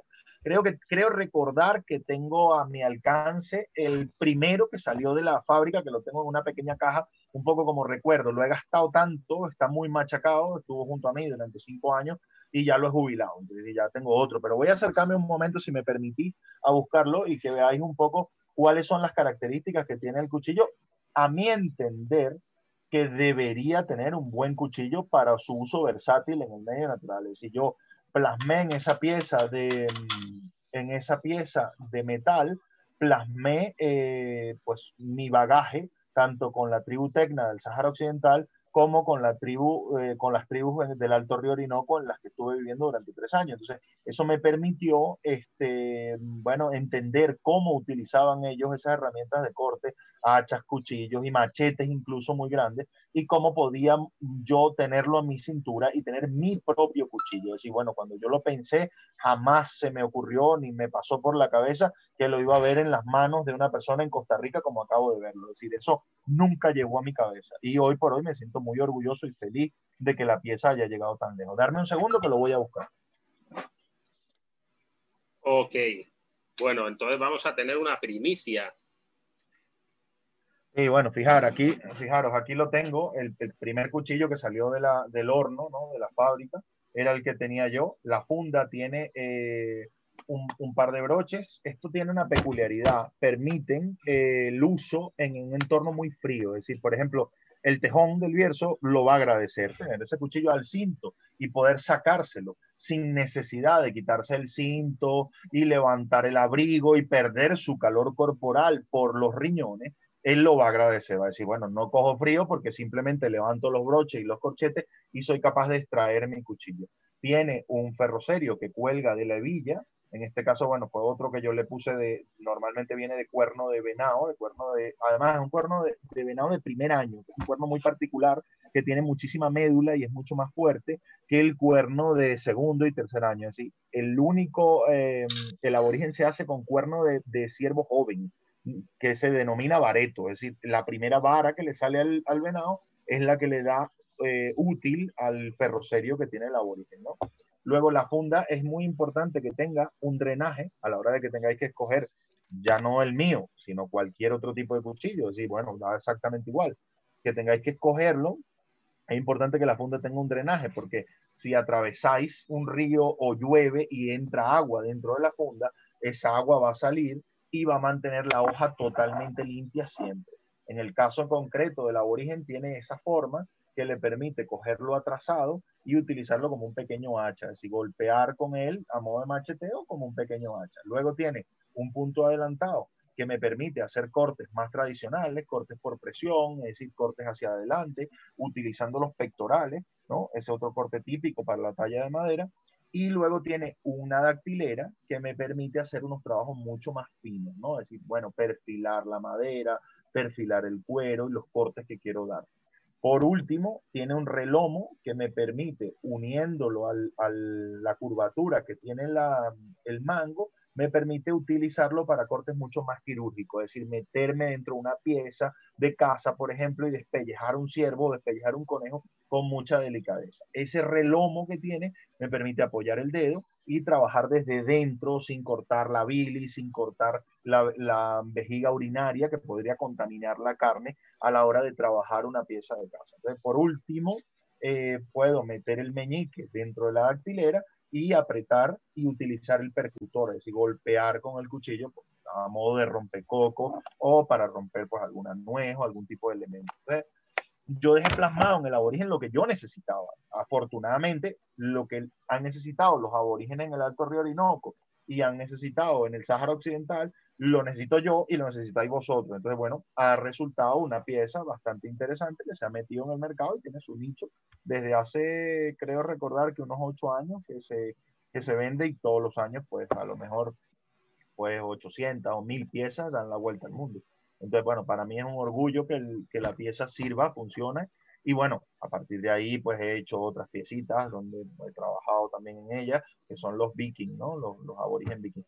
Sin embargo, vuelvo y digo, realmente el buen cuchillo eh, es el que tienes a tu mano cuando más lo necesitas. Muchas veces, de hecho, si a mí a día de hoy, habiendo diseñado mi propio cuchillo y eh, teniéndolo pues, en tantas y tantas tiendas a lo largo y ancho del mundo, me preguntan qué quiero, si mi, mi, aborigen o un hacha, yo preferiría un hacha. Es decir, yo dejo mi aborigen y me quedo con un hacha. El hacha es la primera herramienta que empuñó el ser humano y es sumamente importante en la mochila de cualquier bushcrafter o cualquier aventurero que se precie. De hecho, el aborigen recuerda al filo de un hacha, tiene un amolado plano, algo muy fácil de reafilar y muy simple de usar en el medio natural. El hacha nos ha acompañado desde que salimos del Valle del Rift en África. Las primeras eran bifaz, hachas de mano, las segundas pues ya eran de, de, de sílex en un, en un, en una mástil, ¿no? En una piedra, y luego de piedra pulimentada, después de bronce, después de hierro, después los vikingos nos las hicieron de acero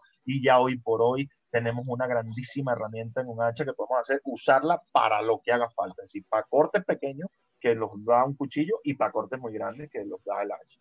Bueno, tampoco quiero extenderme demasiado en las herramientas de corte, lo que sí que es cierto y entiendo que, bueno, para todos los que estamos aquí resulta un poco eh, muy atávico y muy pasional el hecho de un cuchillo o un hacha, ¿no? Entonces, bueno, la herramienta de corte yo sé que nos gusta, ¿no? Doy fe, doy fe, es un gran cuchillo. Eh, doy fe, evidentemente, que el cuchillo que tengas, pues al fin y al cabo es con el que te, con el que te hace. Yo al menos no quiero dejar el mío hasta que se caiga a trozos porque es con el que ya me he acostumbrado y bueno, pues es parte de mí, no sé el que conozco bien, pero doy fe que me gustó mucho su cuchillo cuando lo vi y, bueno, va desde, como digo, desde el punto de vista de alguien que no es un fanático. Tuve una edad, una vez fui joven y sí, buscaba todos los cuchillos como todo el mundo y tenía que tener el Jungle King porque era más grande que toda mi pierna y tal, pero bueno, uno madura y pasa aquellas épocas, ¿no? Y, eh, pero un gran cuchillo, un gran diseño. Eh, seguimos, Michael. A ver, esto es un tema muy interesante. Eh, quizá en este lado del charco no todo el mundo lo sabe, pero yo creo que si no eres el, más mediático, casi eres el más mediático en España. Eh, impartes cursos, talleres, entrevistas, colaboraciones, sales en las televisiones, con lo de la revista Jara y Sedal. Bueno, por ahí arriba están mis revistas de Jara y Sedal y mis revistas de caza y pesca. ¿Dónde están? Ah, mira, están ahí atrás. No sé si se ven. Todo eso que se ve por ahí en algún lado, no sé dónde están. No sé, no, no puedo enseñaroslas, pero hay cientos de revistas. No, no aparecen. Tengo cientos de las antiguas de Jara y Sedal, de caza y pesca, y bueno, de la época que salía el Bass Pro Shop, ¿no? ¿Cómo era? Bass, Bass Master o no sé qué, no recuerdo. Bueno, eh, Michael está metido en todo ese ámbito. Creo, yo creo que Jara y Sedal ahora debe ser la más importante en caza y, en caza y pesca en España, ¿no? El canal deportivo más importante. Sí, bueno, hay, hay eh, varias revistas en el mundo outdoor y ya no solo las revistas, que de hecho os animo desde aquí en Latinoamérica eh, siempre pinchando un poco por mi hobby, mi pasión y mi vida misma, que es el búsqueda de la supervivencia, a que creéis una, tenéis que crearla, nutriros, aunque sea en formato digital, ánimo con ello, con ese proyecto, que alguien se abandere y cree una revista, porque vale muchísimo la pena el divulgar. Yo escribo a día de hoy, aporto para Jara y Sedal, bien, como bien has dicho, y escribo para la revista Oxígeno también, que es una revista de outdoor en general, que ya no es de caza y de pesca, sino de trekking, de aventura, de viaje y tal. Y bueno, eh, además de ello, también tengo un pequeño programa en la radio, un semanal en la radio. Se llama Urban Detox, desintoxicación urbana, un poco por desconectarnos del medio urbano y vivir el medio natural de forma presente, presente y, directa. Y bueno, también eh, una serie de televisión por tercer año consecutivo. El primer año se llamó Monte Adentro con Ojos de Niño. Me adentraba a la naturaleza durante seis episodios con, con mi hijo de ocho años y le enseñaba un poco los secretos del medio natural. Luego creé otra serie que se llamó eh, Tierra Salvaje, que me llevó por los ocho ecosistemas, perdón, por los seis ecosistemas más emblemáticos de la península ibérica, que son el río, el monte Mediterráneo, el monte Atlántico, perdón, bosque Atlántico, el desierto, eh, las costas y el, se me escapa, ah, y la alta montaña, se me escapaba uno. Y luego este año tengo otra serie que se llama Campamento Base. se llama Campamento Base, todavía no se ha estrenado, saldrá en primicia en un canal del grupo Movistar, Casa y Pesca, y bueno, en Campamento Base invito a personas del mundo outdoor, un poco la gente al aire libre, las invito a mi campamento base, valga la redundancia, y viven una experiencia de 24 horas junto a mí en el medio natural, donde, bueno, yo les ofrezco mis conocimientos y les mm, animo a enfrentar cuatro retos y a pasar la noche en la naturaleza y, bueno, conectar con el medio de una manera peculiar. Los conocemos además a través de una entrevista y, y disfrutamos de nuestra experiencia en el, en el medio. Entonces, bueno, sí que es cierto que me ha tocado un poco ese papel divulgador en el medio natural. No voy a negar que, mm, como tú bien decías y usaba ese término, me han caído algunas hostias.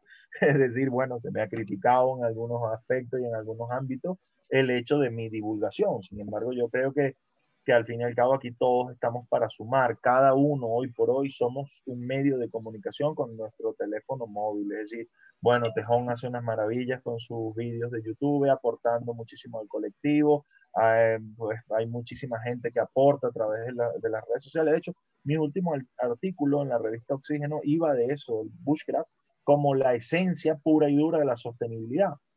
Y hacía acotación a la divulgación que hacemos de nuestras propias experiencias de bushcraft. Es decir, debemos divulgar de una manera sana, debemos comentar un poco pues eh, en nuestras redes sociales, que al fin y al cabo nos ve un determinado cúmulo de personas, debemos fomentar ese amor y esa pasión por la naturaleza, no verla como un enemigo, es decir, no ir al medio natural a talar un pino simple y llanamente para hacernos un vivaje. Es decir, yo veo a veces cada locura en las redes sociales y bueno, vamos a talar un pino para leña. A ver, para leña hace falta leña seca, no hace falta que tales un pino.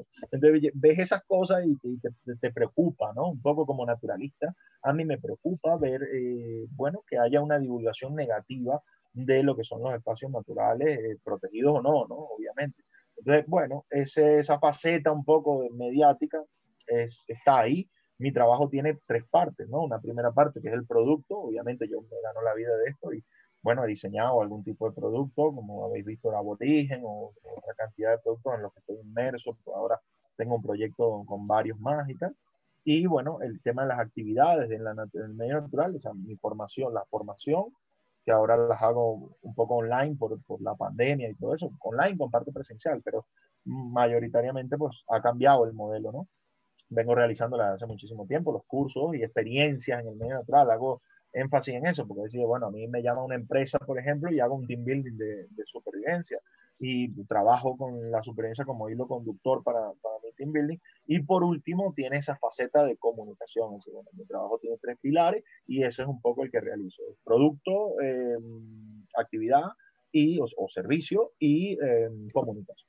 bueno, la parte comunicacional es la que más se nota, ¿no? La que más se ve un poco por, los programas de la tele, por el YouTube, o por, bueno, que YouTube lo tengo muy descuidado, la verdad se ha dicho, y desde aquí pido perdón a todas las personas que me siguen por YouTube, os iré subiendo algún contenido poquito a poco, pero sí que es cierto que hay a día de hoy unas 16 mil personas que me siguen en el canal de YouTube, pero no tengo el tiempo suficiente para ir dotándolo del contenido que quisiera. Quisiera dedicar por lo menos un vídeo a la semana, pero me es realmente imposible. Trataré en la medida de lo que vaya pudiendo de meter más contenido, pero bueno, a, priori podéis acercarse a mi Instagram, donde subo pues material casi cada día, algunos inspiracionales, es decir, motivacionales para motivar a las personas a acercarse al medio natural, otros son, bueno, de productos que yo pruebo o hago en el medio natural, y otros pues de las puras y duras actividades, o mi visión en torno al, al medio natural, cómo me inspira y cómo, bueno, esa ese, criterio lo plasmo ahí, lo comparto con el que quiera acercarse a mi comunicación. Es decir, bueno,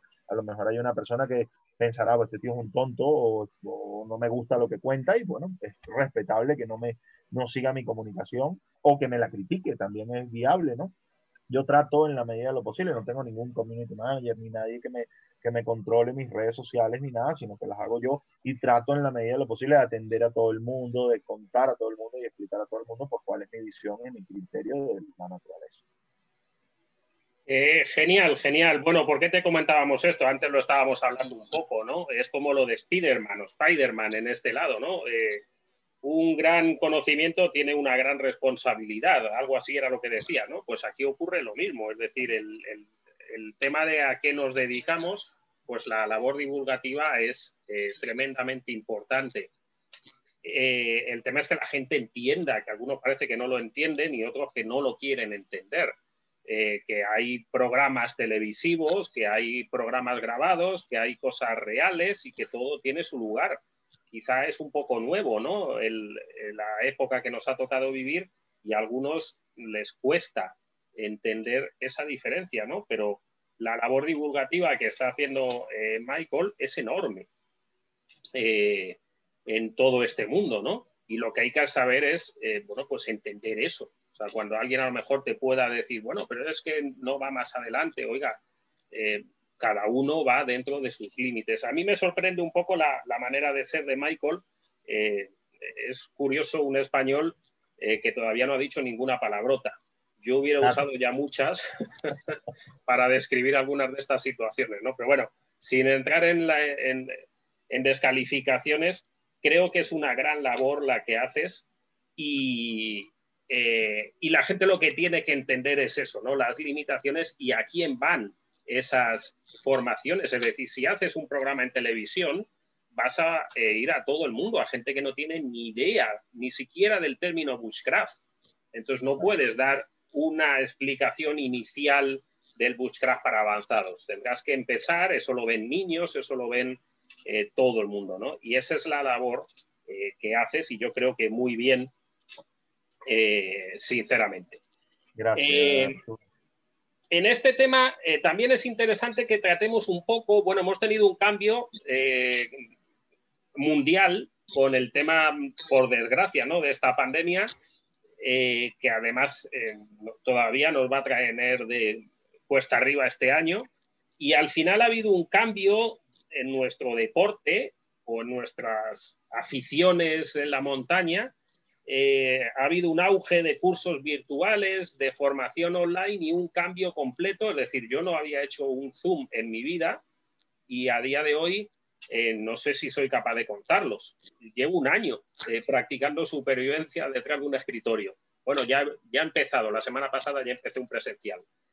Eh, ¿Cómo ves todo este tema de la formación online, de los, de los Zoom? Eh, ¿Qué aporta? cuéntanos tu visión. Bueno, os cuento, yo, yo era muy crítico conmigo mismo. Yo trato de ser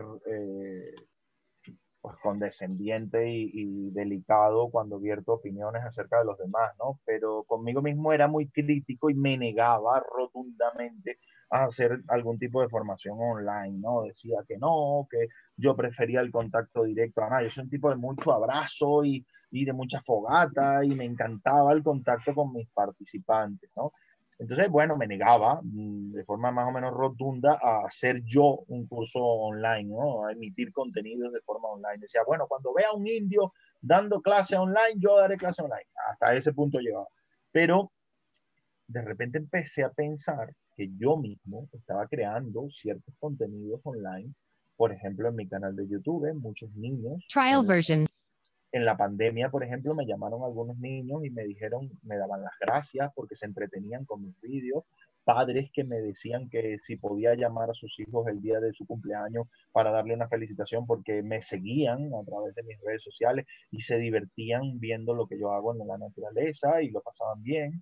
Eh, pues personas que, que me decían que se habían inspirado con mis vídeos del Big Survival, por ejemplo, para adentrarse a la naturaleza o con algún proyecto bonito, pues empecé a recibir mm, durante mucho tiempo ese feedback de la gente y empecé a entender que había que divulgar. Entonces, bueno, eh, también por la tele, pues, mm, si creaba contenidos divulgativos en materia de eh, conocimiento y vertía conocimiento en la tele, pero ¿por qué realmente yo me limito a la hora de dar esa formación, si ya lo estoy haciendo, voy a dar esa formación desde un punto de vista online. Y me sorprende y me sorprendió y he de reconocer a día de hoy que me equivoqué. Es decir, la eh, comunicación humana ha cambiado completamente. Es ese abrazo que a mí me gusta tanto, o esa fogata que yo deseo, o ese mm, face to face con la persona, es decir, ver a la persona a los ojos mientras yo estoy hablando, eh, obviamente lo estamos haciendo por aquí. Es yo me siento bastante cercano, conozco de solo esta pantalla que tengo aquí, tengo muy claro Eh, a Gaby lo conozco de algún sitio, no sé de dónde, pero de algún sitio lo conozco, en algún lugar nos hemos visto. Al Tejón lo conozco de las redes sociales. Ana, nos seguimos hace poco por las redes sociales. Eh, ahora se me perdió en la pantalla, pero tenía José también desde Venezuela.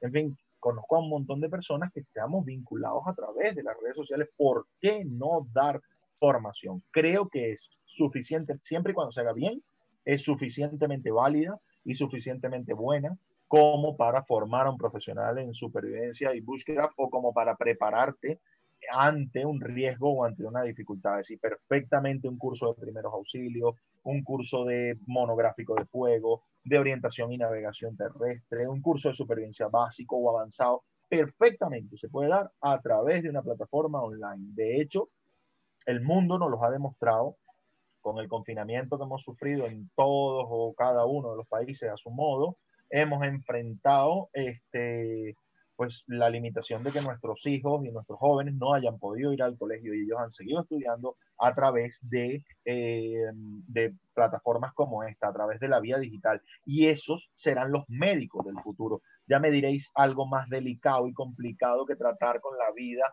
y la salud de las personas como un médico. Pues mis hijos o tus hijos o los hijos de cualquier otro o los jóvenes que están estudiando, pues se han enfrentado a tener que aprender desde un punto de vista online y serán las personas que manejen el mundo el día de mañana cuando yo y vosotros nos hayamos ido. Entonces, de ahí que considero que estaba equivocado, tan sencillo como reconocer que me había equivocado con respecto a la, a la formación online y que es indudable que la formación online es tan válida como la formación en vivo o en persona y presencial. Sí es importante tener en cuenta una cosa, que debe ser y debe seguir siendo de calidad. Es decir, no vale que yo me levante aquí y empiece a hablar de carpintería espacial, porque yo no sé de carpintería espacial, no tengo ni idea, no tengo ni idea de carpintería espacial. Ahora, si yo con mi bagaje me pongo a hablar aquí de supervivencia y búsqueda, obviamente podré contaros cuatro cosas, obviamente tendré algo que aportar, pero si yo me pongo a dar un curso, a lo mejor de, yo qué sé, de corte y confección o costura,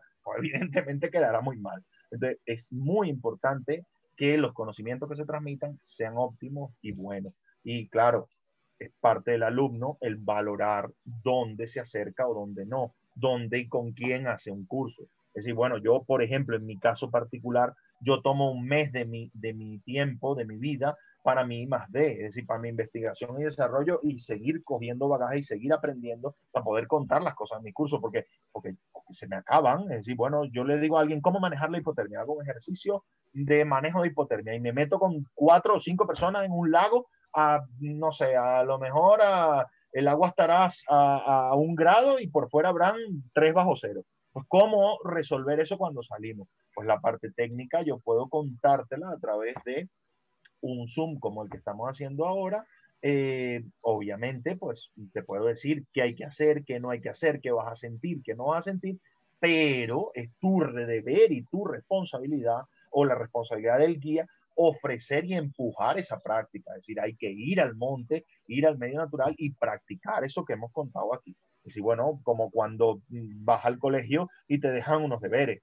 Decir, bueno, pues te vas al colegio, te dicen la maestra, pues haz la suma evidentemente tú te vas a tu casa y practicas la suma. En este caso es igual, pues en este caso yo apunto a que la persona se vaya a un entorno frío, se meta al río y vea lo que siente, vea lo que ocurre con sus dedos cuando no pueden moverlos porque el motor fino se paraliza por, por las bajas temperaturas o cuando se empieza a desarrollar un proceso de hipotermia y entras en, temblores o fasciculaciones porque, porque el cuerpo está perdiendo calor a una velocidad acelerada. Entonces, todo ese tipo de cosas yo las puedo explicar técnicamente y debes tú eh, practicarlas en el medio natural. Es tu deber y si, bueno, si te estás formando en esto es porque quieres. Yo ahora mismo estoy sacando un máster, que es una grandísima responsabilidad.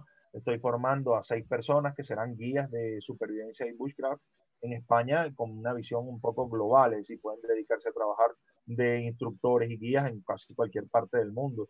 Eh, algunos pues le aporta a su modelo de negocio que ya existe, otros son un modelo de negocio nuevo pero en definitiva todos se van a formar como instructores de supervivencia y bushcraft y mañana empiezo mi primera clase con ellos. Es decir, bueno, ya he tenido algunas formaciones online con otras personas y eso, pero mañana en concreto con ellos arranco mi primera, mi primera clase que evidentemente pues eh, mm, se desgrana en aprender o conocer qué es la supervivencia qué es el bushcraft que hace falta para adentrarte a la naturaleza y, y, bueno, qué necesitas conocer y tener tú para poder contarlo a otras personas como guía.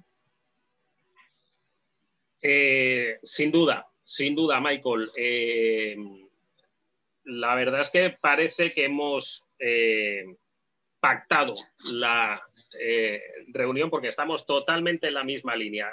yo hace, hace, cuando hablé la primera vez con Michael, le decía, oye, mira, ¿qué te parece lo de la formación online y tal? Y yo le comentaba, y es verdad, le dije, mira, nosotros fuimos uno de los primeros que empezamos con el tema de la formación en IASA el año pasado y me decía, no, perdona, el primero que empezó con todo ese tema fue este Lobo Nómada. Eh, ah, para, el que, para el que no lo sepa, bueno, es un tío tremendamente, una persona tremendamente mediática, eh, creo que tiene doscientos y pico mil seguidores y es un chaval que se mueve sobre todo con gente joven. A mí me cae muy bien eh, tiene su nicho de mercado muy bien montado, eh, es un tío muy majo, dentro de, bueno, él se mueve dentro de su ambiente. Eh, Michael estaba comentando ahora que es, y es verdad, que abre brecha, ¿no? forma a los chicos jóvenes y a lo mejor luego pues ellos ya deciden ir hacia otros niveles más avanzados, no porque él no sepa, sino porque él tiene su nicho creado en la gente joven y, y está bien. Ese chico montó la, es verdad, yo creo que fue, si no el primero, al menos el más, eh, más importante en el tema de la formación online. Y como decimos en España, le llovieron tortas eh, por todos los lados. O sea, era, a, mí me daba pena. Si alguien le ha seguido las redes, yo decía, este hombre o se deprime o, va a salir ahí con un cuchillo y se va a cargar a media España, porque fue brutal. Fue una época en la que no teníamos en mente que iba a haber una formación, el tío fue un adelantado, el, chaval fue un adelantado y montó una escuela y montó cursos y montó de todo, muy bien montado, es un chaval que domina muy bien el tema de edición de redes y tal, de edición de vídeos. Y mira, hoy por hoy, eh, no, vamos, no he vuelto a ver que le sigan atacando, me parecería absurdo ¿no? que lo hicieran cuando todas las escuelas están encaminándose, como no puede ser de otra manera, hacia la formación online. Eh, hasta los más recalcitrantes enemigos de la formación online han cambiado y han dicho, ah, no, mira, esto es lo que hay. Eh, y mira, pues eh, efectivamente este, este chico sentó las bases de lo que hoy estamos haciendo todos. Estoy totalmente de acuerdo contigo. Y, luego hay una responsabilidad eh, de que, eh, a ver, como bien estaba diciendo, a ver, si te ponen unos deberes, tienes que hacer los deberes y tienes que, que, practicar, ¿no? Si ya no practicas y tú quieres dejar tu formación incompleta, eso no es problema de Michael. Depende de ti. Ahora mismo preguntaba a alguien algo muy curioso. Fíjate que hasta eso es importante, es decir, el alcance que puede tener la formación el conocimiento no sirve de nada si no lo compartes. Eso hay que tenerlo claro. Y lo tienen claro tribus de todo el planeta. Cuando se sientan junto a la hoguera, le cuentan al de al lado cómo han matado el tapir, cómo han pescado, cómo han encendido el fuego y aprenden por imitación. Entonces, el conocimiento no sirve de nada si tú no lo compartes.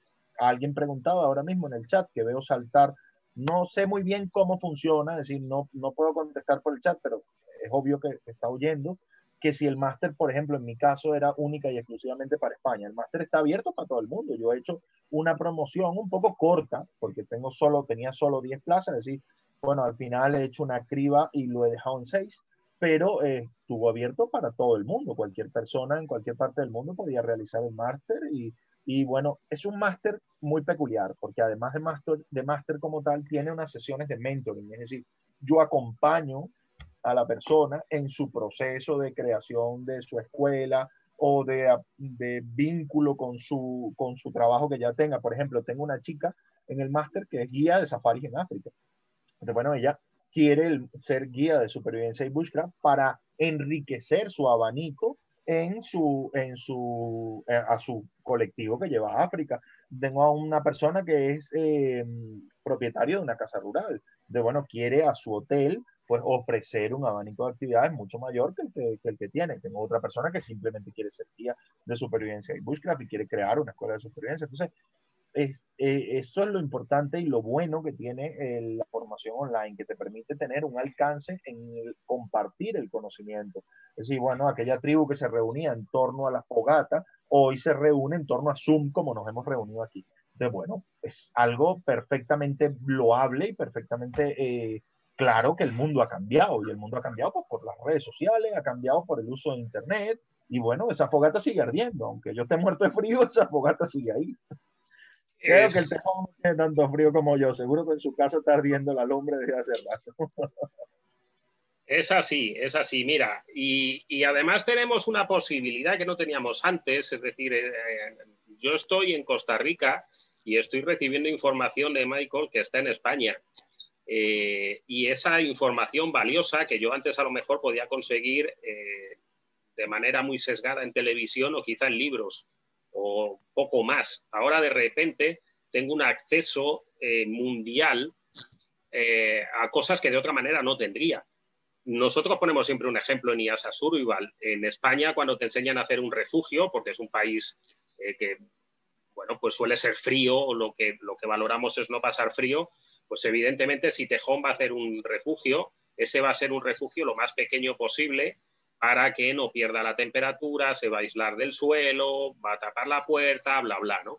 Eh, españoles que no han estado a lo mejor aquí en Selva, donde yo vivo ahora, no saben, eh, Iván lo comenta en los cursos o en los talleres que ha dado en IASA, que en Selva es totalmente distinto. Evidentemente no se elevamos del suelo por tema de serpientes, pero los refugios son más altos con la finalidad de tapar el fuego, con la finalidad de pernoctar de las lluvias, pero no tenemos ese problema de frío.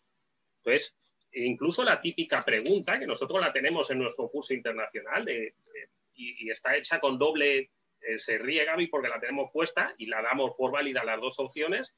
¿Un refugio tiene que ser lo más pequeño? Pues sí, eh, pero también no, porque si es en selva no es lo más pequeño, es al contrario, lo más grande, ¿no?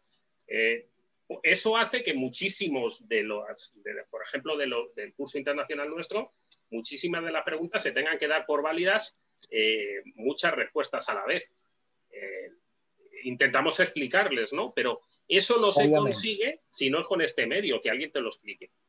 Obviamente, porque, porque ahí intervienen los conocimientos básicos y elementales de lo que es el refugio. Es decir, hay que tener muy en cuenta varios elementos antes de, simple y llanamente antes de crear el refugio. Hay que hacer una lectura del medio natural, dónde viene el viento predominante, qué inclinación puede tener la lluvia, eh, qué características tiene la vegetación del entorno. Es decir, antes de llegar a, elaborar el refugio, yo tengo que saber y tener una serie de datos que eran intrínsecos en las comunidades aborígenes del mundo entero y que nosotros hemos perdido. Entonces, eso, de eso se trata a la hora de tú crear cualquier refugio en el medio natural, debes manejar esas variables y controlarlas. Es decir, bueno, ¿cuál es mi problema? Un refugio en el desierto no será igual que el de la selva. Un refugio en el Bierzo no será igual que en el Valle de Alcudia. Un refugio en Costa Rica no será igual que en la Isla del Hierro. Entonces, ¿Por qué no será igual? Porque las condiciones meteorológicas de las que me tengo que proteger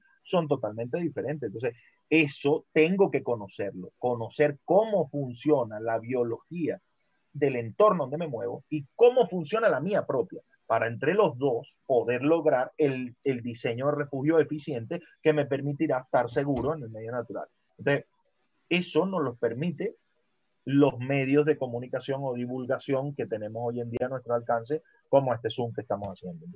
Pues es mucho más difícil eh, mm, pues, mm, tener, que decirle a alguien, oye, desplázate hasta una costa para que hagamos el refugio en una costa. Pues eso obviamente a lo mejor no puede una persona que vive en Bolivia, porque no tienen costa.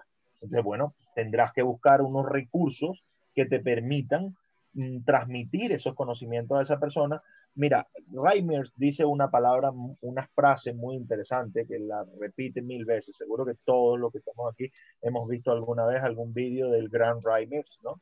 Es muy probable. Para mí es una persona, un mentor y bueno, creo que es, lo sigo desde que tengo 11 años, con lo cual imaginaros que es una persona que tiene un bagaje increíble eh, en su relación con el medio natural. Y él dice, los conocimientos que practicas ¿Qué practicas? Muy importante esto.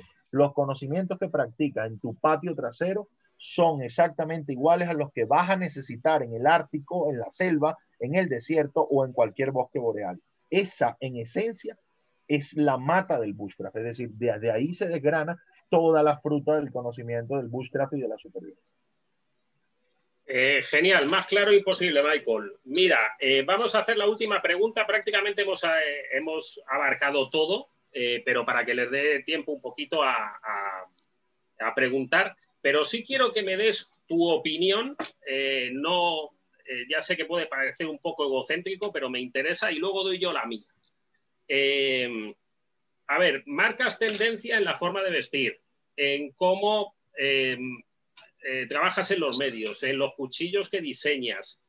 Eh, ¿A qué crees que se debe esa, eh, esa tendencia? ¿Por qué crees que marcas ese camino a seguir? Por, un cierto público, ¿no? Vale, que sí, que hay otros que, van por otra línea, ¿no? Pero ¿a qué crees que se debe eso? Creo que, mira, que yo estaba en platós de televisión en vivo, he estado en periódicos y nunca me habían hecho una pregunta tan dura como esa, ¿sabes? Pues tú respóndela y luego la respondo yo. Aprovecha. yo, eh, si tuviera que decir el porqué eh, de mi camino en el mundo de la supervivencia y el bushcraft, creo que, que me limitaría a la autenticidad, a la realidad. Es decir, por ese motivo, y voy a hacer otro énfasis y otro paréntesis, por ese motivo, a este señor que tengo a mi lado, al Tejón, lo he felicitado yo cuando vi su canal de YouTube y me suscribí de inmediato a su canal de YouTube. ¿Por qué? Porque es una persona auténtica. Se ve que lo que él hace en el medio natural es de verdad, que no lo hace de mentira, que no te lo hace en un parque, que no te lo cuenta y que no te dibuja una historia que no es verdad. Creo que ese ha sido un poco el éxito eh, que ha tenido la marca, por decirlo de algún modo, y hablar en tercera persona y ser poco arrogante. Eh, la marca Michael García creo que ha sido el éxito que ha tenido. Es decir, por, por, una parte, la humildad de seguir haciendo lo que eres y seguir siendo quien eres. Y por otra parte, la autenticidad. Es decir, bueno, hacer las cosas de verdad. Es decir, bueno, yo cuando me voy a una expedición, me voy de verdad. Cuando paso noches en el monte, mira, un niño me preguntaba en un, un campamento, yo hago campamentos para niños enmarcados en la supervivencia y el bushcraft. Hago uno precioso para la Federación Andaluza de Casa, hago otro para una ONG franco-belga que es para niños en riesgo de exclusión social, niños pobres. Eh, bueno, he hecho algunos para algunas fundaciones con niños muy, muy pobres que los acerco al medio natural eh, de una manera, bueno, dinámica y a través del bushcraft y la supervivencia. Y un niño me preguntaba, sorprendido, ¿no? Bueno, un poco mi, mi mi, imagen personal, mi barba y el pelo y no sé qué, y me tocaba de la barba y me decía, entonces tú eres experto en supervivencia. Y decía, no, yo soy experto en pasar noches sin dormir en el medio natural. Es decir, yo también paso frío, yo también paso dificultades, a mí también me dan agujetas cuando subo una montaña y también paso dificultades en un río. Y eso se lo transmití al niño con sinceridad. Entonces yo creo firmemente que la fórmula para conectar con las personas es ser tú mismo, ¿no? Ser de verdad una persona sencilla, humilde y que, bueno, pues si has atesorado a lo largo de tu experiencia, porque te has dedicado a algo en concreto, a algún tipo de conocimiento, compartirlo de la manera más sencilla, sensata y, y bueno, y clara posible. ¿no? Al fin y al cabo yo creo que ahí es donde está el secreto, donde reside el secreto de lo largo que ha tenido mi carrera, que espero que, bueno, que, me lleve a otros derroteros. Me encantaría estar en más lugares de Latinoamérica. Tengo muchas invitaciones a Costa Rica, a Brasil, a Chile. Chile es un lugar que tengo muy patente y muy presente que me encantaría ir. En fin, que hay muchos lugares y muchas personas a las que quisiera conocer dentro de mi trabajo y de mi actividad, ¿no? Y creo que ahí es donde está la esencia de lo que yo hago. Bien, bien, bien. Este, con esta terminamos. Ahora empezamos preguntas y respuestas. Bien, ¿y por qué Arturo te ha creado esta emboscada eh, final? Eh, eh, que no te había dicho que íbamos a hacer nada de esto ni que te iba a decir nada de esto. Pues porque quería tener una idea de qué es lo que tú nos contabas y de verdad coincide con lo que yo creo. Em, al final lo que se echa de menos en este mundo de la supervivencia, del bootcraft y en otros muchos mundos es, eh, a ver, cada uno es experto, a mí no me gusta la palabra experto, ¿no? Cada uno tiene sus conocimientos más o menos eh, distintos de los de otra persona, pero lo que se echa de menos, o lo que yo echo de menos es lo que tú estás comentando, una persona llana, una persona humilde que transmite lo que buenamente sabe. Eh, Michael puede saber, bueno, pues hasta aquí. Y a partir de ahí enseña. Oye, si no sabes más, pues ya lo enseñará otra persona, ¿no? pero es una persona eh, sincera, enseña lo que sabe, está formado en ese ambiente. Es una persona que, como veis, no entra en ninguna polémica, que estamos siempre envueltos en polémicas de que este sabe más, de que el otro sabe menos, de que este es más guapo, de que este es más feo. Eh, y al final eso que hace, que se vuelve una persona eh, muy cercana, muy cordial. Es decir, es el tipo con el que te gustaría ir a la montaña. Eh, igual hay otra persona que sabe un montón, pero quizá no te transmite esa, no sé, esas buenas vibras que decimos en España. a mí me gustaría irme un día con Michael a estar ahí donde él vive y a tomarme un café con él o una cerveza en el bar y contarnos nuestras historias y luego pues ir a la montaña. Esa es la idea. eso es lo que, lo que buscamos y eso es lo que Michael transmite y desde mi punto de vista es lo que le ha posicionado donde está. Eh, así de claro. Y como soy el coordinador me puedo permitir decir lo que quiera. muy bueno, muy bueno.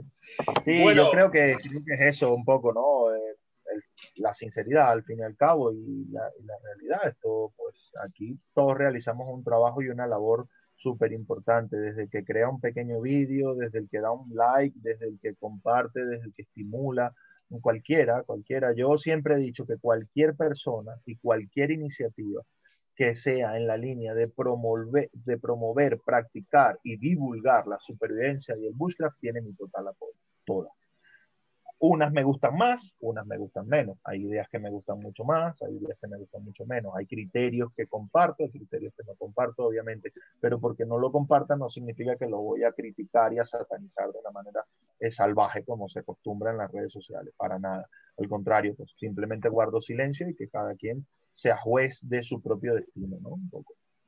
Increíble, Michael, increíble. Bueno, pues esa es la línea que nosotros seguimos. De hecho, bueno, aquí está eh, gente que aporta a IAZA, yo creo que todos, ¿no? O sea, si empiezo a ver ahora mismo y sigo uno por uno, bueno, eh, Patricia acaba de entrar con nosotros, eh, no le ha dado mi tiempo todavía a aportar, pero mira, sigo Tejón, el último vídeo que se subió a nuestro canal es de Tejón, se sube en nuestro canal, aunque él también lo sube en los suyos. Eh, Gaby se ha subido hace muy poco, de Gaby con Ismael, eh, eh, que además hubo una controversia porque si las piedrecitas estaban bien puestas o mal puestas, no sé, cosas un poco curiosas. Olger llevamos colaborando años, estoy leyendo uno por uno. Rolando, tenemos muchos vídeos de, de nudos suyos en nuestro curso internacional. Ismael ya le he nombrado y bueno, y ahí seguiríamos. Ítalo tiene parte de nuestro curso de psicología. yo qué sé, aquí hay montones de gente, ¿no? Y eso es lo que, lo que al final IASA Survival eh, pretende, que nos unamos entre todos y todo el mundo aporta. Y hay profesionales y los hay que no. Es decir, Tejón tiene su trabajo, no se dedica a esto. Eh, es una pasión lo que tiene, ¿no? Aparte que hace cuchillos y otro montón de cosas. Gaby trabaja en un colegio, eh, pero yo no sé de dónde saca tiempo y crea hasta una sociedad el otro día. en fin, eh, Olger igual, tiene ya su trabajo, Rolando eh, tiene su trabajo. Entonces, al final esa es la idea, que entre todos aportemos y eso es lo bonito de aquí. Vale, pues damos por finalizada lo que es la entrevista como tal y empecemos a bombardearle a preguntas. Eh, y bueno, tenemos la mano levantada de Patricio. Dinos, Patricio.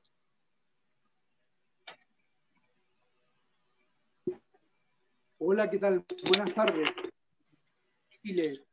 Eh, está invitado Michael. Tenemos 4.200 kilómetros de Chile continental ahí a vuestro servicio ya para disfrutarlo y dos horas entre la cordillera y el mar. ¿ya? Eh, muchas gracias también, Arturo, por, dar esta oportunidad de podernos estar. Yo quería preguntarle a Michael eh, fundamentalmente ¿qué, ¿Cuál es el sentido del miedo eh, y, la psicología en el bushcraft? ¿ya?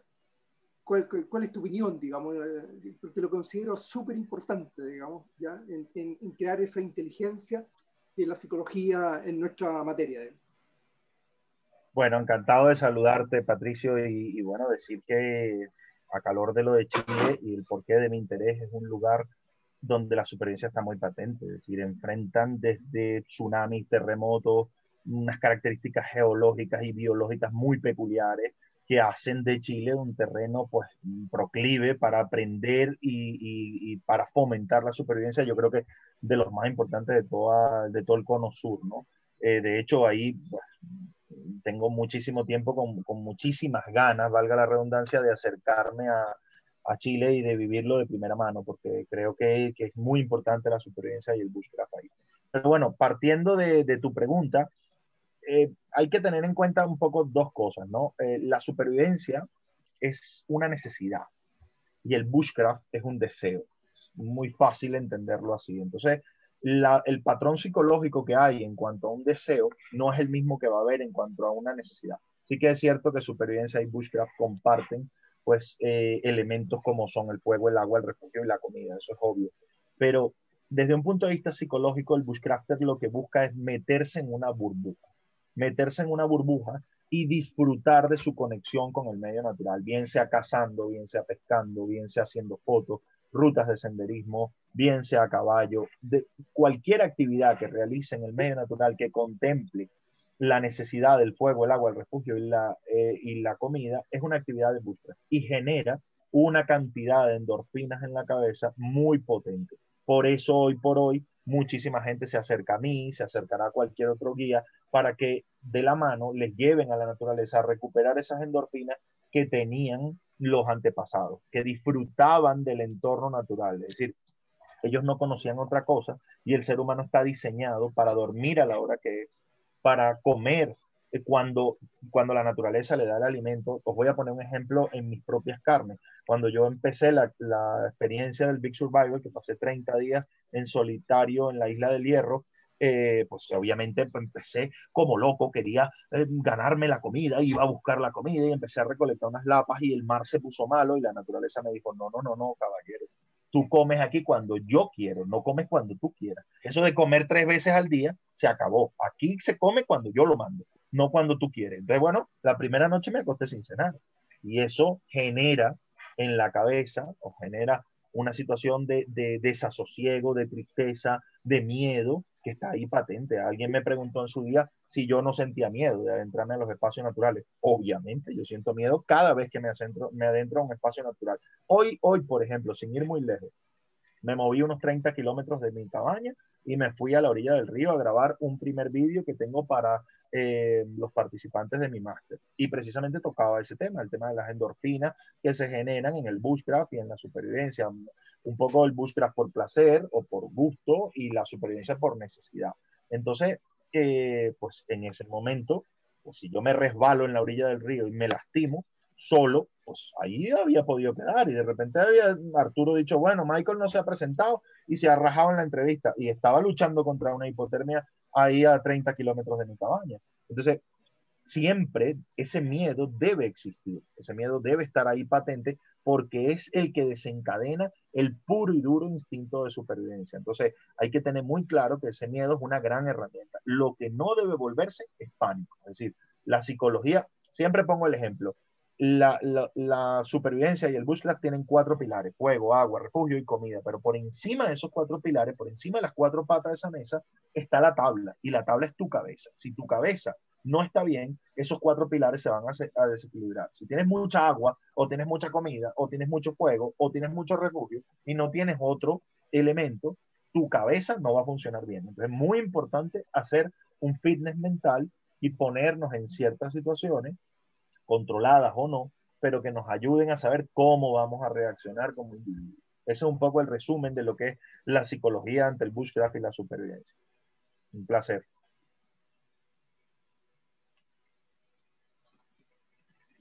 Bien, sin duda es importantísimo, lo hemos tratado varias veces, el tema de la psicología, y bueno, siempre consideramos que es pilar fundamental, perdón, eh, más chicos, no creo que le haya conseguido yo sacar todas las preguntas con... Ok, ya tenemos otra mano. Rolando, de aquí, de Costa Rica. Dino, Rolando. Em, bueno, excelente la, la, participación y la idea de, entrevistar a este... Gracias, gracias, lo sé, lo sé, lo sé. Así soy yo. Mundial. Eh, me quedó, una, me quedó una, una, gran pregunta este, porque me, me hubiese gustado oír más eh, eh, digamos, explicación de, de, los años que vivió con los, con los indígenas de, del Alto Orinoco. Este, ¿Cómo hizo para comunicarse? Ellos hablaban español. ¿Qué técnicas o qué herramientas tenían ellos de las que dominamos nosotros, verdad? De cuchillo, ese tipo de cosas. ¿O viven totalmente ausentes de esas tecnologías? Que quisiera oír un poco de eso. Perfecto, Rolando, encantado de saludarte. Qué bonito hablar con alguien de, bueno, de otro rincón, Costa Rica. Me encanta. Estuve, se lo decía a micrófono cerrado Arturo, que estuve muy, muy cerca de irme a vivir a Costa Rica, la zona de Guanacaste. Me llamaba poderosamente la atención un poco lo que tienen en Costa Rica. Siempre me ha encantado. Además, me parece un país bastante seguro. Bueno, eh, eso fue una experiencia muy interesante, mis años con los, con los aborígenes. Los primeros dos años los pasé en un proyecto de potabilización de agua, es decir, me embarqué en tratar de que eh, las comunidades del Alto Río tuvieran agua potable. Es bueno, mediante diversas técnicas, balsas de potabilización en el río, eh, recolección de aguas pluviales, pozos profundos, diversas técnicas, brindarles agua potable porque la tasa de mortalidad infantil por la carencia de agua, que vuelvo fuego, agua, refugio y comida por la carencia de agua eran muy altas. Entonces, este, algunas comunidades estaban contactadas y bueno, normalmente una o dos personas de la aldea, conocidos como comisarios, que decir, bueno, las personas un poco con mayor nivel intelectual de la aldea, este, hablaban un español, como decimos en Venezuela, machucado, es decir, un español bastante malo. Entonces, bueno, con eso y con el lenguaje gestual me pude entender de una manera inicial con ellos. Luego, en la parte más alta del río, los Piaroa y los Yanomami, sí que es cierto que hablan un poco menos español, aunque hoy por hoy ya tienen algunas herramientas como hachas, cuchillos. De hecho, mi último año, el último año de convivencia con ellos, establecí una idea de que era el comercio justo. Ellos hacen algunos elementos en el medio natural, como talla de madera, pescado salado, bueno, pescado seco más que salado, porque en la selva la sal es un bien muy preciado, es decir, apenas hay sal. Entonces hacen un pescado seco y ahumado, eh, carnes ahumadas de, de caza y recolección de fruta y eso, y bueno, esos elementos me los llevaba en una canoa hasta la población más grande, allí se vendían, se cambiaban por elementos que necesitaban en la aldea y yo los volvía con esos elementos, es decir, ollas, machetes, eh, hachas, antibióticos, una lima, por ejemplo, para devolverle el filo a un machete es algo muy, muy importante, a un machete agrícola tener una lima. Entonces, ese tipo de elementos, pues yo volví a la tribu un poco por, por facilitar y favorecer eh, pues la subsistencia de esas personas. Por ejemplo, el tema buco, bucodental, la salud bucodental era un problema terrible entre los, entre los mm, Yanomami, ellos, no sé si los habéis visto en, los documentales, como no tienen sal, eh, mezclan una fibra de coco con la, con la ceniza de la hoguera. Esa ceniza está llena de, de, potasio, de cloro y de sodio que lo sacan la madera, es decir, los árboles lo sacan de la tierra y lo tienen en su estructura. Entonces, cuando lo quemas, esa, esas minerales están ahí. Entonces, ellos mezclan eh, esas fibras de coco y se la meten en el labio inferior y se les ve el labio muy abultado hacia afuera, que de hecho lo habéis visto en los documentales, precisamente por obtener la sal que no tienen de otra manera. Entonces, cuando no hay sal en el organismo empiezan a haber un montón de problemas mm, eh, psicológicos, empiezan a haber calambres, empiezan a haber problemas neurológicos, porque no hay buena comunicación eléctrica en el organismo. Entonces, eh, pues a ellos en concreto, pues imaginaros, un dolor de muela, pues un analgésico era imposible, si tienen sus plantas medicinales que le ayudan a mitigar aquellos problemas, pero bueno, uno occidentalmente trataba de ayudarlos en la medida de lo posible y llevaba unas pastillas para ayudarlos ante un dolor de muela que les limitaba y les perjudicaba tanto la vida. Algo tan sencillo como eso, pues evitaba que ese hombre fuera a lo que ellos llaman un conuco, que es el lugar donde, donde siembran y cultivan la selva, talan una especie de área de selva, la queman y ese potasio que hay después de quemar sirve como abono para cuatro elementos fundamentales, que es el ñame o, o eh, taro, que también lo cultivan, eh, la yuca amarga o mandioca, y el maíz, que no, no, conocen tampoco otras cosas. Hoy por hoy algún tipo de frijol o judía que también se cultiva en la selva, pero bueno, básicamente eran personas que tenían un contacto mínimo con, el, con la vida urbana. Muchas gracias. Encantado, Rolando, un placer. Tejón, tiene la mano levantada. Cuéntanos, Tejón. Sí. Vamos a ver, eh, yo tengo una pregunta, una duda que tengo. Eh, ¿Cómo ves? Está claro que con esto de la pandemia y todo esto, se parece que se ha potenciado todo el mundillo de, la afición por la supervivencia, por el preparacionismo, eh, abarca el bushcraft también que está ahí metido. ¿Y cómo ves el futuro en España de todo esto? Porque yo me he dado cuenta que eh, grandes superficies eh, y, tiendas han empezado a utilizar el nombre del bushcraft, tiendas de deporte que antes no lo usaban y ahora ya, ya empiezan a poner en sus productos eh, bushcraft como que se le está dando una nueva, claro. un remozado al, al tema. ¿Cómo ves el futuro en España a nivel también una asociación española o si pudiera ser posible o, alguna idea? Sí. Pues fíjate, eh, en 2017 yo mismo participé, es decir, me llevó Decathlon a dar una conferencia en Cesta, en Francia, ante los jefes de marca y jefes de producto de Decathlon. Yo, Decathlon es una gran tienda de deportes de, europea y bueno, están por varias partes del mundo, ¿no? Eh, son franceses y me llevaron a dar una conferencia en materia de qué ocurrirá en el bushcraft y la caza o la pesca en los próximos 10 años. Y yo estoy convencido, y de hecho así lo dejé patente en mi intervención, de que se va a unificar. Y por eso ellos han sacado una línea completa de bushcraft que ya la puedes ver en las tiendas. Es decir, cada vez más esto va galopando. Aquí hay dos, dos panoramas. Tristemente se vuelve un modelo de negocio sin vísceras, desviscerado totalmente, que no piensa más que en vender producto y en vender producto craso error, porque tú vendes y vendes y vendes producto y no vendes conocimiento y lo haces muy mal, porque la gente se adentra al medio natural. Ha pasado con otras disciplinas deportivas, decía, ha pasado, por ejemplo, con la escalada. Pues vas a Decathlon o a cualquier tienda de deporte y comprarte un arnés de escalada te cuesta una miseria, no sé, 20 euros, 30 euros. Y luego se va esa persona al medio natural con su cuerda, su arnés, pero no tiene ni idea, y ahí me voy a permitir decir una palabrota, no tiene ni puta idea de hacer un nudo fugado entonces, bueno, se desciende por una pared sin hacer un buen nudo y se mata. Entonces, pues, ese es el problema que tiene el bushcraft y la supervivencia en las grandes superficies, en las tiendas y no sé qué. Que si no se acompaña de gente como tú, que divulga qué hay que hacer en el medio natural, si no se acompaña de una asociación como esta, que, comenta y, transmite conocimiento, no van a llegar ningún, no se va a llegar a ningún lado en materia de divulgación y de, y de bushcraft y supervivencia puro y duro.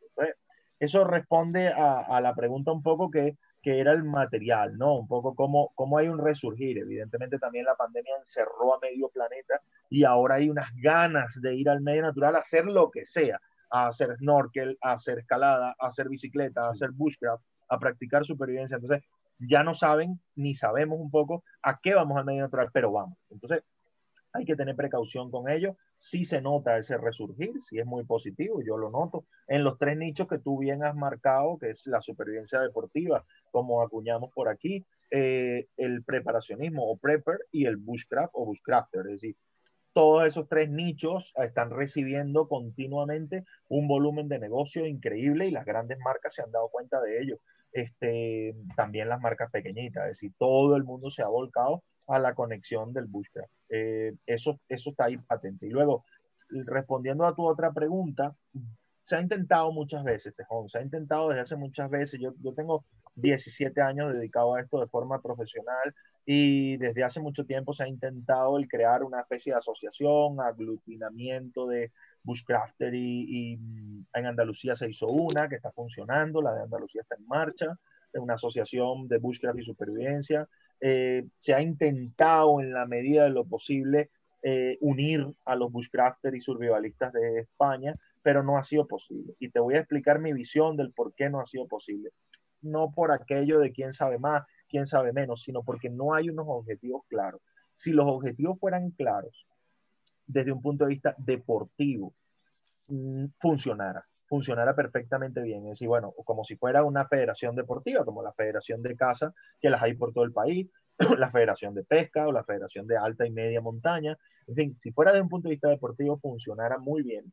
Las asociaciones funcionarían muy bien, pero en este caso siempre hay detrás, y eso es lo que las ha roto siempre hay detrás un fin lucrativo, siempre hay detrás las ganas y el deseo de dar cursos, siempre hay detrás las ganas y el deseo de vender productos, siempre hay las ganas y el deseo de vender servicios. Entonces, siempre y cuando esas tres ganas no se, no se hagan patentes en una asociación, podrá tener un futuro. Yo me he vinculado a muchas al principio cuando creía en la bondad de las personas que hacemos búsqueda, supervivencia y, y, que en general amamos el outdoor en España como tú y como Lobo Nómada y como tantos y tantos Pepe, como Ani, como tanta y tanta gente que hay que podría mencionar aquí hasta cansarme creo en la bondad de todos, pero siempre hay por detrás en alguno, el, eh, sobre todo en el, que, en el que lleva el estandarte o quiere crear la asociación o el proyecto, el afán necesario de vender un producto, de vender un servicio o de divulgar de una manera peculiar.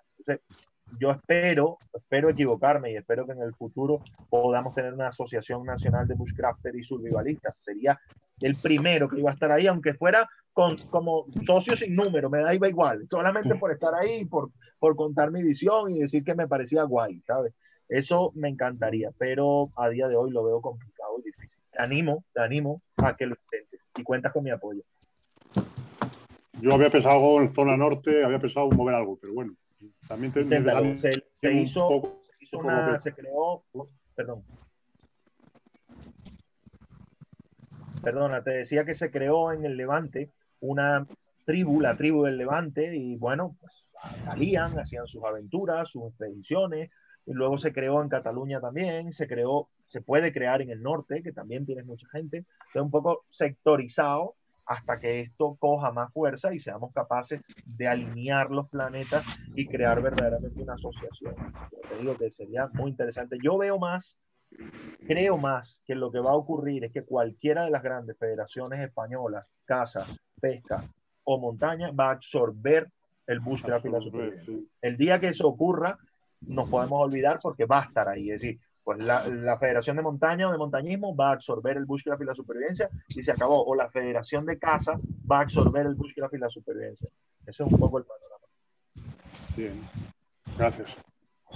Yo os puedo dar un poco nuestra visión durante este tiempo y desde luego coincido con lo que Michael dice. Esto último ya se está haciendo, es decir, en España se está tendiendo a que el bushcraft y tal quede asumido en federaciones eh, de montaña. Es lo último, lo más que han conseguido, ¿no? que incluso ya tienen ahí la formación, ya la tienen en el BOE. Entonces, al final parece que van a terminar por asumir de alguna manera eh, la formación, la unidad, las, las federaciones de montaña.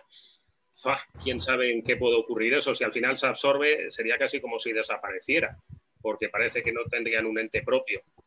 Y al menos desde nuestro punto de vista, Yasa Survival en sus principios intentó de alguna manera eh, regular o legislar qué había que, formar. Claro, nosotros somos una entidad internacional.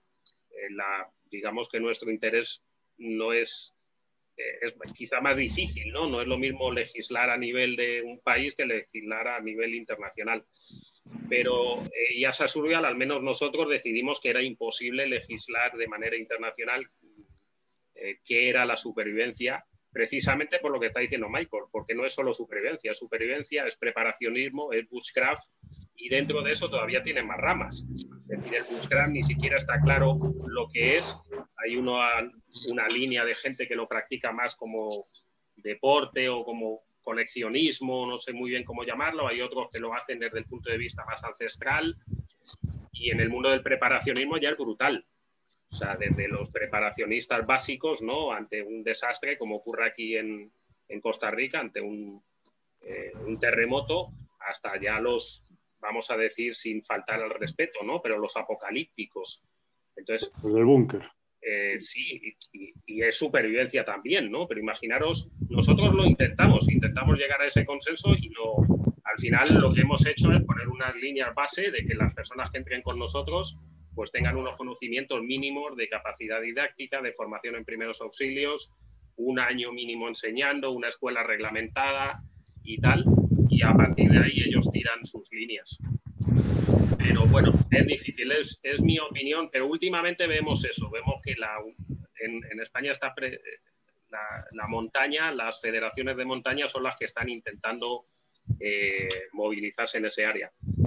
Es difícil, porque si hacen eso, yo creo que al final lo van a absorber. No es el ideal. Bueno, eh, teníamos la mano de Olger, cuéntanos. Bueno, Olger tiene la eh, Hermandad Bushcraft en Costa Rica, la más fuerte que hay en Costa Rica, así que es una eminencia en este aspecto. Dios te haga profeta. Mucho gusto, Michael, y un gran saludo para todos. Yo, Michael, usted y yo somos amigos en, Instagram hace años, que no me a nunca. Y ahí yo empecé a hablarle del cuchillo de origen y hacerle preguntas. empecé a introducirlo en los medios, aquí hace mucho, mucho tiempo. Pero bueno, ahora se ha hecho muy famoso ese cuchillo. Me alegro, me alegro. No creo que me recuerde. Eh, yo lo que quería era, pues, acotar un poco, o no, más bien preguntar, ahí por el lado de lo que hizo, la pregunta que hizo Tejón con respecto a, a lo de las, las técnicas modernas, ¿verdad? Eh, y que usted me diera una definición bushcraft. Vamos a ver.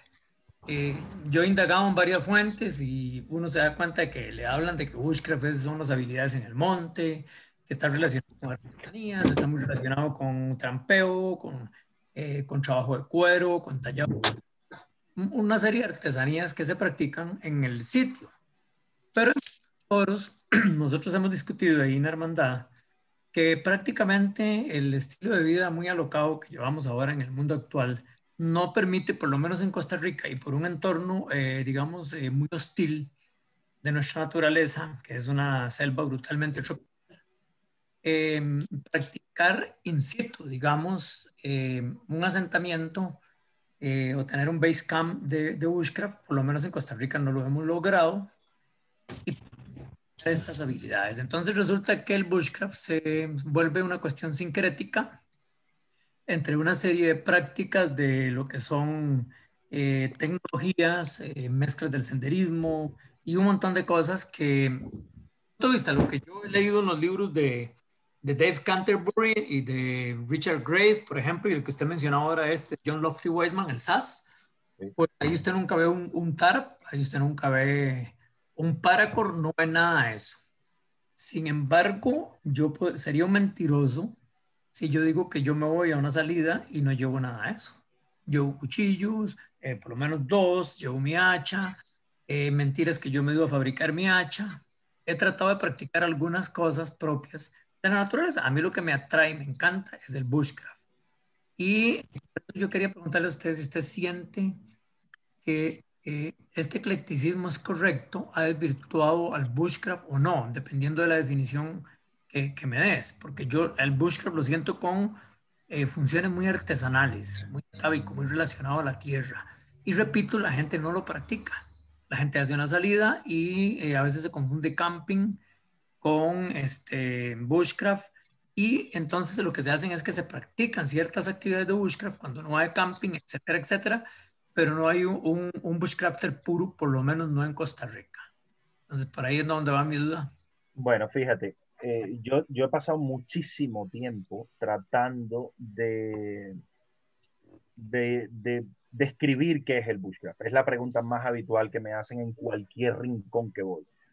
Y podríamos remitirnos, como tú bien has hecho, a la etimología de la palabra, es decir, bushcraft. Bush es monte o arbusto, craft es habilidad. Habilidad para el arbusto. ¿Cómo podemos explicar esto en español? Una habilidad para el arbusto. No se explica muy bien en español. Entonces, pasando el tiempo, leyendo, documentándome bajo mis propias experiencias, he determinado o he llegado a pensar, que de hecho os lo dejo en primicia aquí, será el título de mi libro, está en marcha, eh, el bushcraft es subsistencia. Una cosa es la supervivencia y otra cosa es la subsistencia. La supervivencia es por un periodo de tiempo corto donde necesita salir de una situación difícil y la subsistencia es un periodo de tiempo largo. Hay un poeta que a mí me encanta citar, un poeta persa de, bueno, hace muchísimos siglos atrás, se llama Ibn Arabi al-Rumi y decía que hay algunas cosas que son o fueron, mejor dicho, una realidad sin nombre y hoy por hoy son un nombre sin realidad. Esto resume lo que tú planteas. Es decir, en su día, los campesinos, pescadores y aborígenes ticos hacían habilidades de bushcraft en el medio natural sin darle nombre. Fue una realidad que no tenía nombre. Y hoy por hoy, los bushcrafters ticos van al medio natural a hacer lo que pueden con los recursos que, que pueden y dicen que hacen bushcraft, pero es una realidad, o sea, una, una, un nombre sin una realidad por detrás, porque no lo, lo que hacen es solamente vivir una pequeña experiencia, es decir, no necesitan esa subsistencia porque acaban, rompen la experiencia y se van para su casa. Entonces, el bushcraft, si podemos definirlo como algo, es como subsistencia en el medio natural. Y yo, eh, bueno, he, he partido una lanza aquí en España por mejorar y cambiar la legislación y hay que ir buscando nichos legales para poder desarrollar ciertas actividades de bushcraft y de, y de, y de en general el contacto con el medio natural. Una gran alternativa son los training centers, un centro de entrenamiento, es decir, tener una finca, una tierra donde tú puedas desarrollar el bushcraft.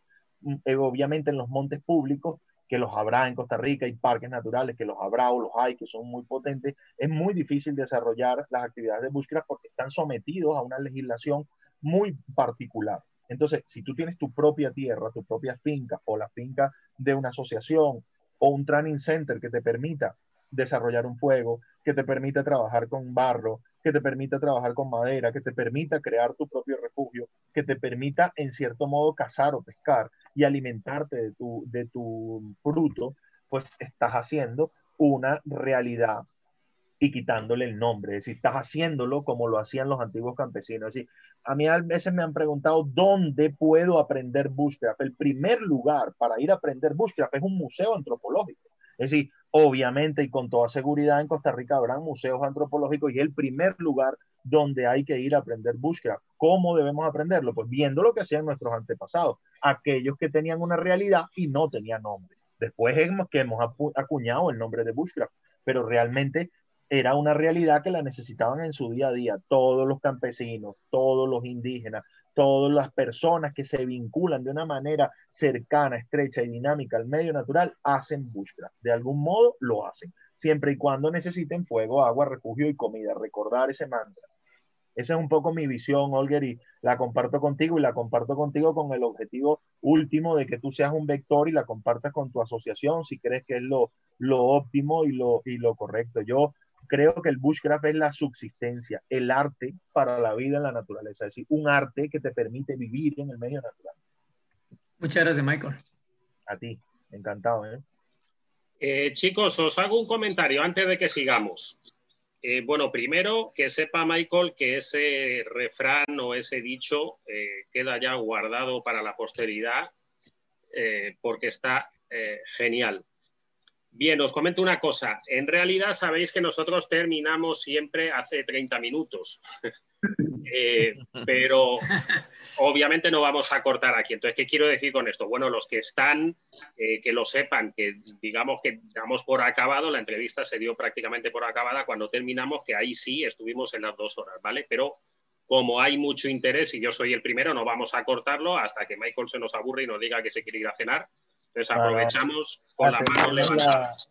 atendemos las manitas que están levantadas de todos y yo marcho después, que yo también estoy aquí a gusto, la verdad que estoy entre amigos y personas muy agradables, que, bueno, que qué menos que, echar un rato afable. Nos falta una fogata. bueno, todo será cuestión de poner aquí una fogata virtual o... Creo que tenemos a, Ítalo, que, es el, que está siguiente, ¿no? En la, ok, sí. Ítalo, dale. Te toca.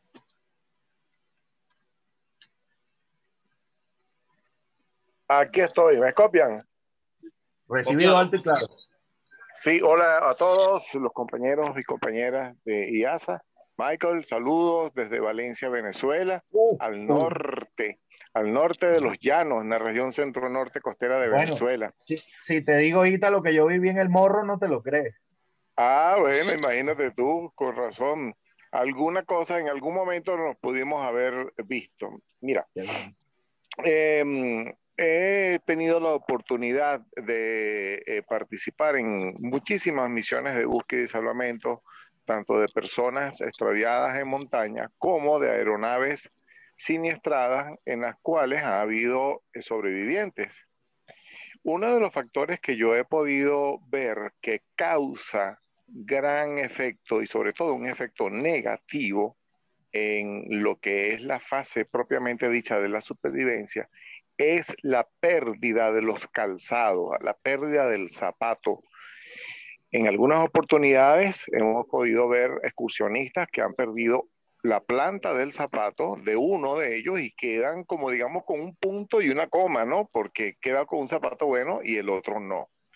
En accidentes aéreos hemos podido ver dos cosas. Uno, eh, eh, sobrevivientes que han perdido los zapatos. Un accidente aéreo, pues un accidente eh, imprevisto e indeseado. Todo el mundo anda con ropa casual, nadie está preparado ni vestido para, ir a una montaña. Y sin embargo, una aeronave puede siniestrarse en un bosque o en una montaña donde la persona pues empieza a tener un choque en lo relativo a su vestimenta y la montaña. Fíjate tú, o fíjense todos ustedes, que los pilotos de las líneas comerciales de grandes y pequeños aeronaves usan el zapato de suela como em, uniforme reglamentario, como parte del uniforme, ¿no? Y los pilotos privados, algunos, pues también usan zapatos de suela, pero de goma, hay mixto. Ahora bien, tu opinión en relación a, esto, la supervivencia con calzado, eh, la supervivencia sin calzado, hemos podido ver a través de, las distintas series de televisión cómo, cómo se presentan eh, superdotados de la supervivencia caminando descalzo, caminando desnudos. Yo creo que en una selva tropical tan seria, por ejemplo, yo conozco las de Venezuela, aquí caminar desnudo, caminar descalzo, es algo que creo que lo harían solamente para un sketch de, televisión, porque generalmente por la microfauna tan, tan voraz que hay, donde hay animalitos ponzoñosos muy serios, donde hay plantas que son irritantes muy serias, este, se nos ha distorsionado. Entonces, pienso que es fundamental que las personas cuando estén recibiendo un adiestramiento en supervivencia en selva, y así lo aplico yo en mi en curso, se les explique cómo es la supervivencia con calzado, desmontar eh, de alguna manera algunas fantasías y algunas mentiras que se meten en la, en la tele, este, donde aparentemente se puede caminar muy tranquilo por la montaña, Aquí tenemos serpientes de 10 centímetros que son altamente ponzoñosas, como la micrurus, la coral. Este, y, mm, sabemos que una supervivencia es producto de, un aislamiento imprevisto e indeseado, pero eso no quiere decir que no tengamos la preparación. Es decir, ¿qué opina Michael en relación a cuál debe ser la preparación de la persona una vez in situ, una vez ya en la fase de supervivencia donde se encuentre desprovisto de calzado. Perfecto, te entiendo, Ítalo. Y aquí hay varios matices y ahí puedo predicar con el ejemplo inclusive. Mira, hay dos cosas que has hecho mención un poco.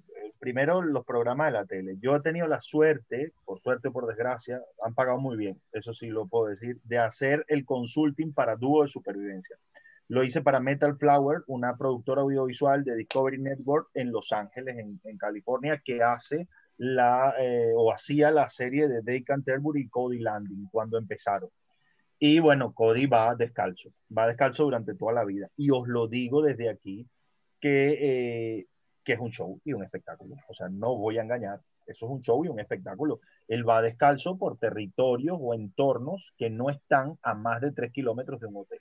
Entonces, bueno, ya me dirás tú qué de supervivencia hay en eso. ¿sí? Ese es un, un, una, mm, una mala visión que se ha dado. El naked and affair es otra, otro tanto igual. Es decir, bueno, si yo estoy naked and affair en mitad del medio natural y tengo que sobrevivir, lo primero que hacer es vestirme. Buscar la forma de ponerme algo de atuendo en los pies, como tú bien has dicho, y en, la, y en la, mis partes genitales, que son súper delicadas, para poder protegerme de las inclemencias del tiempo en cualquier entorno que esté. Es decir, la ropa o los elementos de protección son casi que una de las primeras cosas que ha tenido las, las tribus de todo el planeta. Si nosotros nos remontamos al Alto Río Orinoco o al Medio Río Orinoco, que lo conocerás bastante bien, vemos que los aborígenes utilizan, los hombres utilizan una, una especie de hilo para sostener el pene porque es riesgoso llevarlo suelto. entonces pues te puede lastimar. Y las mujeres utilizan unas cuencas que le protegen los pechos y un taparrabo, porque son partes muy delicadas que hay que proteger. Entonces, bueno, como eso están los pies. los aborígenes en, la selva hoy por hoy se desplazan con algún tipo de, calzado. Cuando hacían largos recorridos, los piaroas fabricaban con fibras de, de moriche una especie de alpargata. Tribus de todo el mundo, y el tejón, por ejemplo, lo sabrá, que en el Bierzo se utilizaban plantas para fabricar eh, calzado, en el Levante español se utiliza el esparto para fabricar eh, alpargata, y estoy seguro que hay alpargatas por toda Costa Rica, Chile y en cualquier otro lugar del, del planeta que hay calzados primitivos que nos permitían desplazarnos. Y volviendo a practicar con el ejemplo, que lo conocerás muy bien, la región del estado Cogede, en San Carlos, en la región de San Carlos, en los llanos centrales, pues yo mismo me, me, enfrenté durante 28 días a estar en el medio natural en una temporada de invierno con botas. Y eso me llevó a que se me desarrolló una infección tan profunda en los pies que me pasé 15 días sin poder caminar. Tenía que curarme un amigo. 15 días en mi campamento base sin poder poner los pies en el suelo. O sea, hacía pipí, hablando mal y pronto, en un perolito, en un cacharro, y, tenía que botarlo mi amigo lejos porque no podía ni moverme para hacer pipí. Es decir, pues para ir al baño evacuar aguas mayores era una odisea. Entonces, eh, el estar sin calzado en el medio natural es un mito como el que, bueno, como ir desnudo. Eso, pues yo lo he tenido en, mis actividades, hago una, una, actividad muy interesante y bonita que se llama trekking de supervivencia o supervivencia en marcha. Cuando se rompe una bota en supervivencia en marcha, el primer ejercicio es tratar de arreglar y recoger y fabricar o, o reparar la bota que ya tenemos. Entonces, ahí has dado en el clavo, hay que desmitificar eso de que ir a la naturaleza e ir ahí, bueno, un poco como Adán y Eva. Adán y Eva, bueno, tenían otros recursos, no es que estaban ahí por obra y gracia, sino que tenían un bagaje que les permitía fabricar unas alpargatas o taparse sus partes con un taparrabo. Entonces, bueno, creo que ha quedado bastante respuesta la... Sí, sí, claro, muy amable, muchas gracias. Un saludo entonces desde esta, desde esta región del Caribe. Estoy a 56, a 56 kilómetros de Puerto Cabello. acuérdate, acuérdate de esas playas. Dale, pues un abrazo yo viví, viví durante, durante mucho tiempo en, Valencia y bueno, conozco la región de Puerto Cabello, conozco Tutaca, bueno, todo aquello han dejado mi bagaje por ahí. Y nacer, nací en Apure, nací en Apure, en la región de los Llanos y bueno, crecí en Apure. sé que pocos años antes de venirme vivía en, la región del Creo que gracias. ahora la hermanita de, de Ana, me parece, ¿no? Que nos seguimos hace poco por las redes sociales. Buenas tardes, Michael. Buenas tardes, Arturo, y buenas tardes a todos. Mi pregunta es esto, en lo que te, en tus historias o en lo que te ha tocado de vivir a nivel de supervivencia,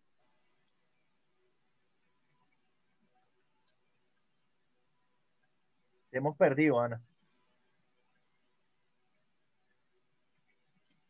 ¿Ahí me escuchas? Ahora sí, ahora sí. En, en, lo que te ha tocado vivir de supervivencia, ¿cuál es la habilidad o aquello que, más te ha significado? Que, vos en el momento llegas y decís, bueno, qué dicha que lo aprendí. Bueno, eh, desde un punto de vista efímero, desde un punto de vista efímero tengo que decir que lo mejor es cultivar la mente, ¿no? Es fundamental, como hablaba con, como decía antes, ¿no? Un poco la parte eh, mental. Ahora, desde un punto de vista práctico, desde un punto de vista práctico, que entiendo que tu pregunta se orienta hacia el punto de vista más práctico, hay dos cosas que son fundamentales como habilidades. Lo primero, y tenerlas muy en cuenta ya desde un punto de vista personal o desde un punto de vista profesional en vuestras actividades y salidas al medio natural.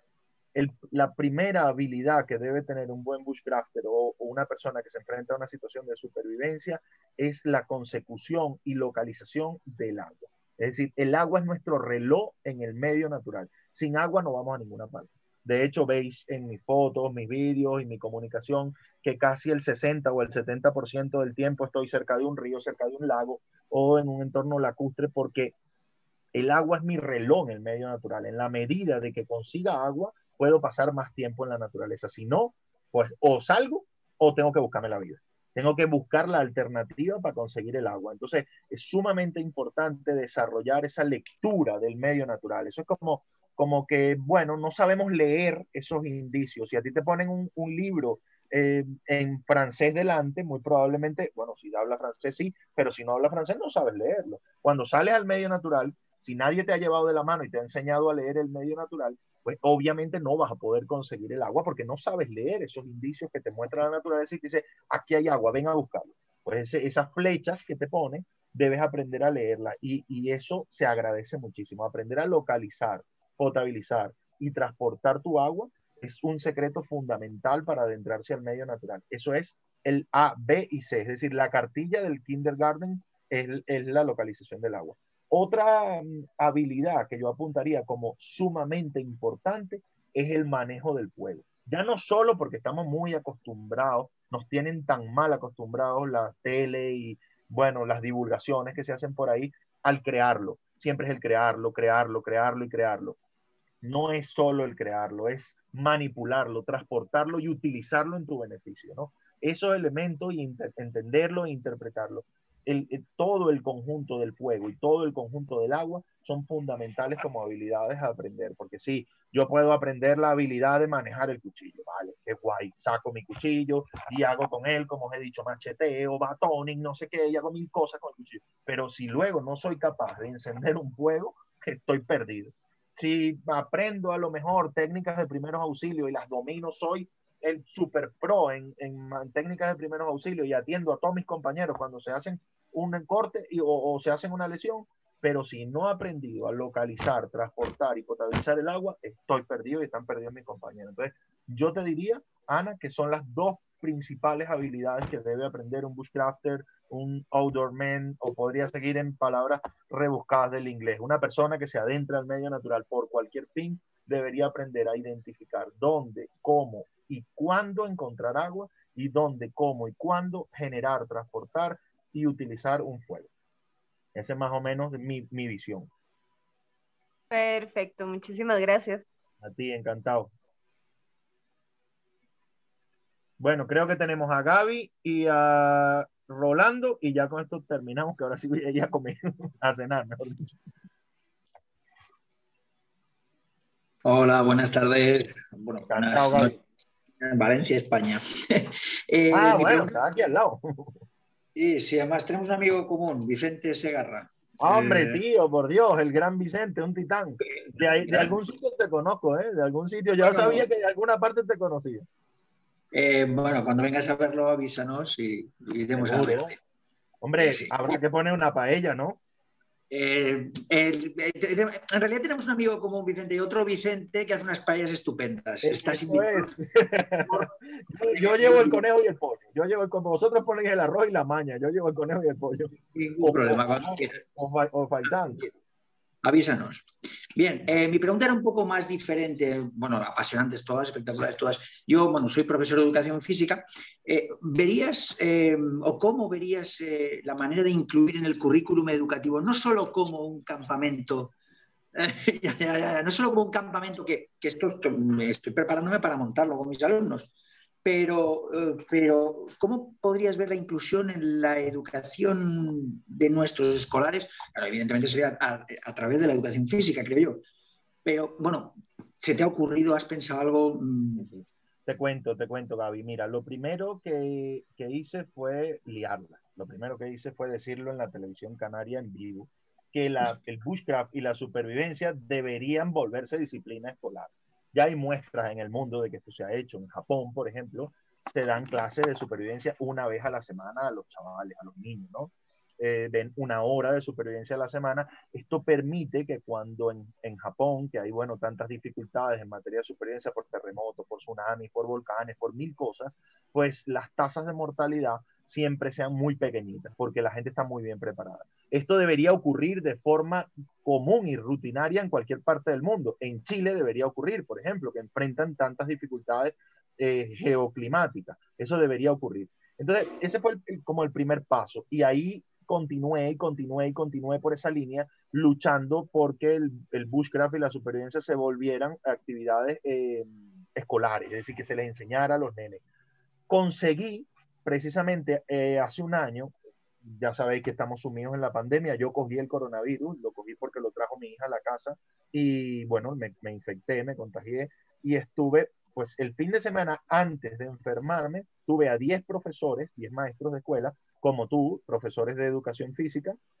Eh, el, el, proyecto lo financió la Junta de Comunidades de Castilla-La Mancha y bueno, yo les daba un curso de cómo utilizar el bushcraft y la supervivencia como recurso pedagógico para los niños. Es el primer camino para meterlo, utilizándolo como recurso pedagógico, como hilo conductor. Mira, a través del bushcraft se puede enseñar antropología, puedes enseñar matemáticas, es decir, si yo cojo una flor y empiezo a destripar cómo se desarrolla esa flor, hay un proceso matemático que está detrás del crecimiento de esa flor. Entonces, es utilizar el hilo conductor del bushcraft para llevar a otras, otras temáticas. Por ejemplo, en Finlandia se hace de una forma muy normal. Seguro que más de una vez has visto los planes de estudios que hay en Finlandia, que son de los mejores del mundo. Entonces, ¿qué hace el, maestro finlandés? Utiliza un único nicho como hilo conductor para sacar de ahí otras temáticas y otros planes que, que, ya tienen otros planes pedagógicos. Es decir, bueno, yo puedo explicar geografía con una planta. Puedo decir que esa planta nace en determinado lugar, o que, bueno, viene de determinado sitio. Entonces, a partir de ahí, de ese conocimiento global que encierra el bushcraft, es capaz, eres capaz de desarrollar cualquier parte de tu pensum. Con el atractivo, que ahí es donde quiero incidir, con el atractivo de, de captar la ilusión, la imaginación y las ganas de los chavales y haciéndoles una clase muchísimo más atractiva que no simplemente, bueno, vamos a ver, ¿de qué se trata? Pues la reacción química exotérmica. Si yo os digo ahora mismo que hay una reacción química exotérmica que provoca luz y calor, estoy aburriéndolo. Pero si os digo, vamos a crear un fuego, estoy diciendo lo mismo. Y estoy llamando la atención de los chavales a través de crear un fuego. Pero ¿qué es eso? Una reacción química exotérmica que genera luz y calor. Eso es un fuego. Entonces, ¿cómo se genera? Pues con un triángulo que hay combustible, comburente y oxígeno. Ya estoy explicando una actividad o, un pensum de química en concreto a unos chavales que a través del bushcraft están utilizando ese hilo conductor y esa herramienta. Con lo cual, te motivo, Gaby, que estás en una posición muy buena para poder lograr incluir el bushcraft dentro de tus pensum de estudio. Por ejemplo, si eres profe de educación física, lo tienes súper fácil. Me voy a permitir otra palabrota, lo tienes a huevos, porque las técnicas de desplazamiento en el medio natural, por ejemplo, rappel, nudos, eh, escalada, destrepe, y todas esas técnicas de desplazamiento puedes incluirlas dentro de tus pensum de desarrollo físico y motriz, como motor fino, motor grueso y todas esas cosas que tú sabes mejor que yo. El hilo conductor está ahí, es decir, el bushcraft y la supervivencia como hilo conductor son unas herramientas pedagógicas increíblemente buenas, con lo cual te animo y es más, me pongo a la orden enteramente si quieres desarrollar cualquier tipo de pensum en el que yo pueda arrimar el hombro sin ningún tipo de interés económico, ni mediático, ni nada. Tú me llamas por teléfono me buscas por las redes sociales y te puedo compartir ideas con respecto a eso. Es decir, May, por ejemplo, tengo eh, los chavales que los tengo aburridos porque tengo que dar a lo mejor, yo qué sé, mm, orientación. Bueno, ¿cómo la vamos a dar? Pues podemos darla así, así, así, así, mediante estos y estos ejercicios. Eh, o mira, los chavales no quieren hacer, no quieren correr. Bueno, venga, vamos a hacer una prueba o a desarrollar un trekking de supervivencia en marcha y les vas haciendo posta. Es decir, esas estrategias eh, pedagógicas en materia de búsqueda y supervivencia, yo las tengo muy interiorizadas y puedo compartirlas contigo sin ningún problema. Así que me tienes ahí a la mano, ¿vale? Sí, sí, bueno, muchas gracias y te tomo, te tomo la palabra. Y claro, lo primero que has definido es el, el trabajo por proyectos, puro y duro, es lo que se hace ahora normalmente. Eh, pero claro, yo veo más difícil la aplicación luego a la parte práctica, ¿no? Evidentemente con los juegos y demás está bien. Pero bueno, eso sacarlo fuera, eso es lo que más complicado veo. Pero veo una punto de Abro otro paréntesis. Fíjate que yo me he visto en esa dificultad, el cómo llevar a las aulas o cómo llevar indoor, bajo techo, el bushcraft y la supervivencia.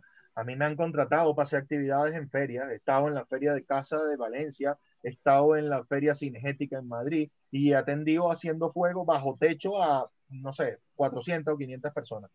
Entonces, a veces con recursos creativos, llevar el medio natural adentro de las aulas o dentro de los institutos es una, es una visión muy, muy interesante. Si tú, por ejemplo, mañana te cortas unos nudos, unos, unas cuerdas y les llevas las cuerdas a los alumnos y los pones a trabajar nudos, pues están trabajando el motor fino, la creatividad y entendiendo parte de la esencia del Bushcraft. Estás utilizando el Bushcraft como herramienta creativa para poder contar tu contenido y tu proyecto.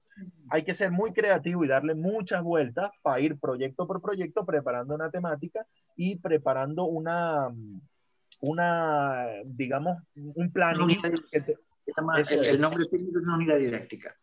sí, no, por ejemplo, es, es plantearle retos es darle tres palos o tres picas, el nombre son picas, y una, un cabo, un trozo de cuerda, y decirle, bueno, mirar, con esos tres palos estos tenéis que construir una estructura que luego sería una casa. Efectivamente, está trabajando la coordinación fina. Eh, vale, vale, vale. Creo que es una buena... Yo estoy convencido de que sí se puede. De hecho, ya te digo, en base a mi experiencia en campamentos panenes, muchas veces en periodos cortos, porque Sí, te los llevas a un campamento y se meten en la burbuja de disfrutar del bushcraft, disfrutar de la supervivencia y no van a aprender demasiado. Pero si lo haces por proyectos cortos, por bloques e impactos, suele tener una, una mejor aceptación en los chavales, suele funcionar bastante bien. Así que bueno, ya te digo, eh, mi contacto. Ir dándole vueltecillas y con lo que vaya te voy comentando. Perfecto, brother, quedamos en contacto, ¿vale? Bueno, amigo Rolando, y nos despedimos. Michael, eh, ha sido una tendencia, estaba leyendo hace unos días en el, en el chat de, de NAIPS Galicia, eh, la tendencia en las legislaciones de, de, todo el mundo de la prohibición de portar eh, herramientas, bueno, cuchillo, este, y, cada vez más restrictivamente, ¿verdad? ¿Cómo ves en el futuro, la posibilidad de revertir ese tipo de, de tendencia legislativa de, crear leyes y reglamentos que nos prohíban eh, hacer uso de y, portar todo ese tipo de, recursos. Fíjate, es una pregunta muy interesante y va a ocurrir, Rolando. Eh, Tejón preguntabas o hablábamos al, respecto de la, el crecimiento que está experimentando el bushcraft y la supervivencia a nivel, bueno, español y mundial en general ese mismo crecimiento va a demandar que las personas puedan y deban llevar una herramienta de corte como algo muy sencillo. De hecho, muchas veces es más el mito que hay establecido con respecto a la herramienta de corte que lo que realmente es. Por ejemplo, te voy a poner el ejemplo muy plausible y cercano que tengo, que es la legislación española. La legislación española te dice que cualquier cuchillo que tú puedas llevar escondido o, que o automático o que esté por debajo, y digo bien, por debajo de 11 centímetros, de 11 centímetros, es susceptible que el, el, agente de la autoridad lo pueda quitar y lo pueda retraer. Ahora, queda a criterio de la agente de la autoridad. No es lo mismo que te vean a ti con un cuchillo de 11 centímetros en raya en una ciudad como Madrid, a que te vean con ese mismo cuchillo de 11 centímetros en mitad del monte en el Valle del Cuya o en mitad de las sierras del Bierzo. Entonces, ¿qué ocurre con eso? Que es muy subjetivo el hecho de llevarlo o no llevarlo. Es más, dónde llevarlo que dónde no llevarlo. Por ejemplo, cuando yo me desplazo en mi vehículo, siempre mi cuchillo mi herramienta de corte va en el, en el maletero dentro de la mochila, porque yo no necesito alcanzarlo con la mano en la medida que voy conduciendo. Entonces, eso, esas cosas irán haciendo que la legislación se vaya ablandando en esa materia. Ha habido a lo largo del tiempo algunas tendencias por tratar de prohibirlo, pero es imposible. Es imposible porque las herramientas de corte han acompañado al ser humano desde que el mundo es mundo. Las primeras fueron de piedra. De hoy en día no es lógico ni posible que un cazador lleve al, al hombro un rifle del 380, del 308, perdón, que lleve un rifle del 308 y no pueda llevar un cuchillo al 5. Es ilógico. Es ilógico porque una herramienta de corte hará falta y hará falta siempre. Lo mismo que un hacha y lo mismo que una sierra. Entonces son cosas que siempre nos van a acompañar, que por mucho que se intenten legislar, siempre la legislación tiene que tener ventanas para poder utilizarla, porque todas las personas que nos adentramos al medio natural usamos y necesitamos herramientas de corte. En fin, bueno, voy a, despedirnos. Creo que hay algún par de preguntas por aquí, por el, por el chat. Ah, pregunta mm, Patricio exactamente cómo contactarnos, pues por el tema del máster y eso. El correo electrónico ahora mismo he tenido un problema con la web y el correo electrónico se me ha roto. Lo tendré activo dentro de una semana aproximadamente, pero el correo es Michael como mi nombre, arroba aborigen drive como, como mi web. La web ya no, o sea, no va a estar disponible en estos días, estará disponible dentro de tres o cuatro días, pero ese es el correo que, que, usaré siempre, ¿no? Y luego todas mis redes sociales, es decir, en, en Facebook podéis ponerme un mensaje directo o en Instagram un mensaje directo y, y, entablamos conversación enseguida. Yo trato de responder a todo el mundo, es decir, es raro que alguien se me escape que no le, que no le responda. El porte, ok, Jaime, aquí no hay que pasar el proyecto, ok, perfecto, sí. Ok, perfecto. Bueno, yo creo que está todo más o menos claro y, y podemos dar por concluida esta charla que ha sido muy amena y estupenda. La verdad que soy personas encantadoras y, perdón, dice igual más en la justificación. Ah, ok, ya te entiendo, Jaime. Sí, sí, es cierto. A veces hay que justificar el por qué llevas el. Bueno, así que, mm, que nada, que, que, yo me despido y que ha sido magnífica la charla con todos vosotros, que sois personas encantadoras y que me tenéis ahí para lo que haga falta. En mí un amigo, tocar la puerta que, que siempre tarde un poquillo a lo mejor, pero atiendo. Pues eh, Michael, de nuestra parte, de parte de Yasa Survival, de todos los que están aquí, que ya son todos amigos, todos los que están aquí ya nos conocemos y esto ya, eh, bueno, pues siempre lo decimos, es una familia. Eh, bienvenido a, a, esta nueva familia tuya, cuando quieras estar con nosotros. Para mí ha sido un honor ser parte, bueno, el que me, ha tocado dirigir esta charla. creo que charla magistral, persona muy grata y reitero, eres invitado eh, cuando quieras, una persona muy afable, muy amigable y es un placer charlar con gente así. La prueba está que nos hemos, nos hemos ido a una hora más de tiempo de un domingo. Lo mismo que yo, lo he disfrutado mucho y lo he pasado muy bien y bueno, nada, mi amigo. También el teléfono que no os lo he dado, si necesitáis mi teléfono que uso el WhatsApp, 683-150-736. 683-150-736. Me ponéis un WhatsApp y charlamos el tema. Así que, que nada, un abrazo fuertísimo y que paséis todos buenas noches, ¿vale? Cuidaros, bueno, buenas tardes allá, buenas noches por aquí. Encantado. Gracias, gracias Michael, gracias a todos por haber estado ahí. Nos vemos la semana próxima. Saludos a todos. Aprovechen lo que queda de domingo.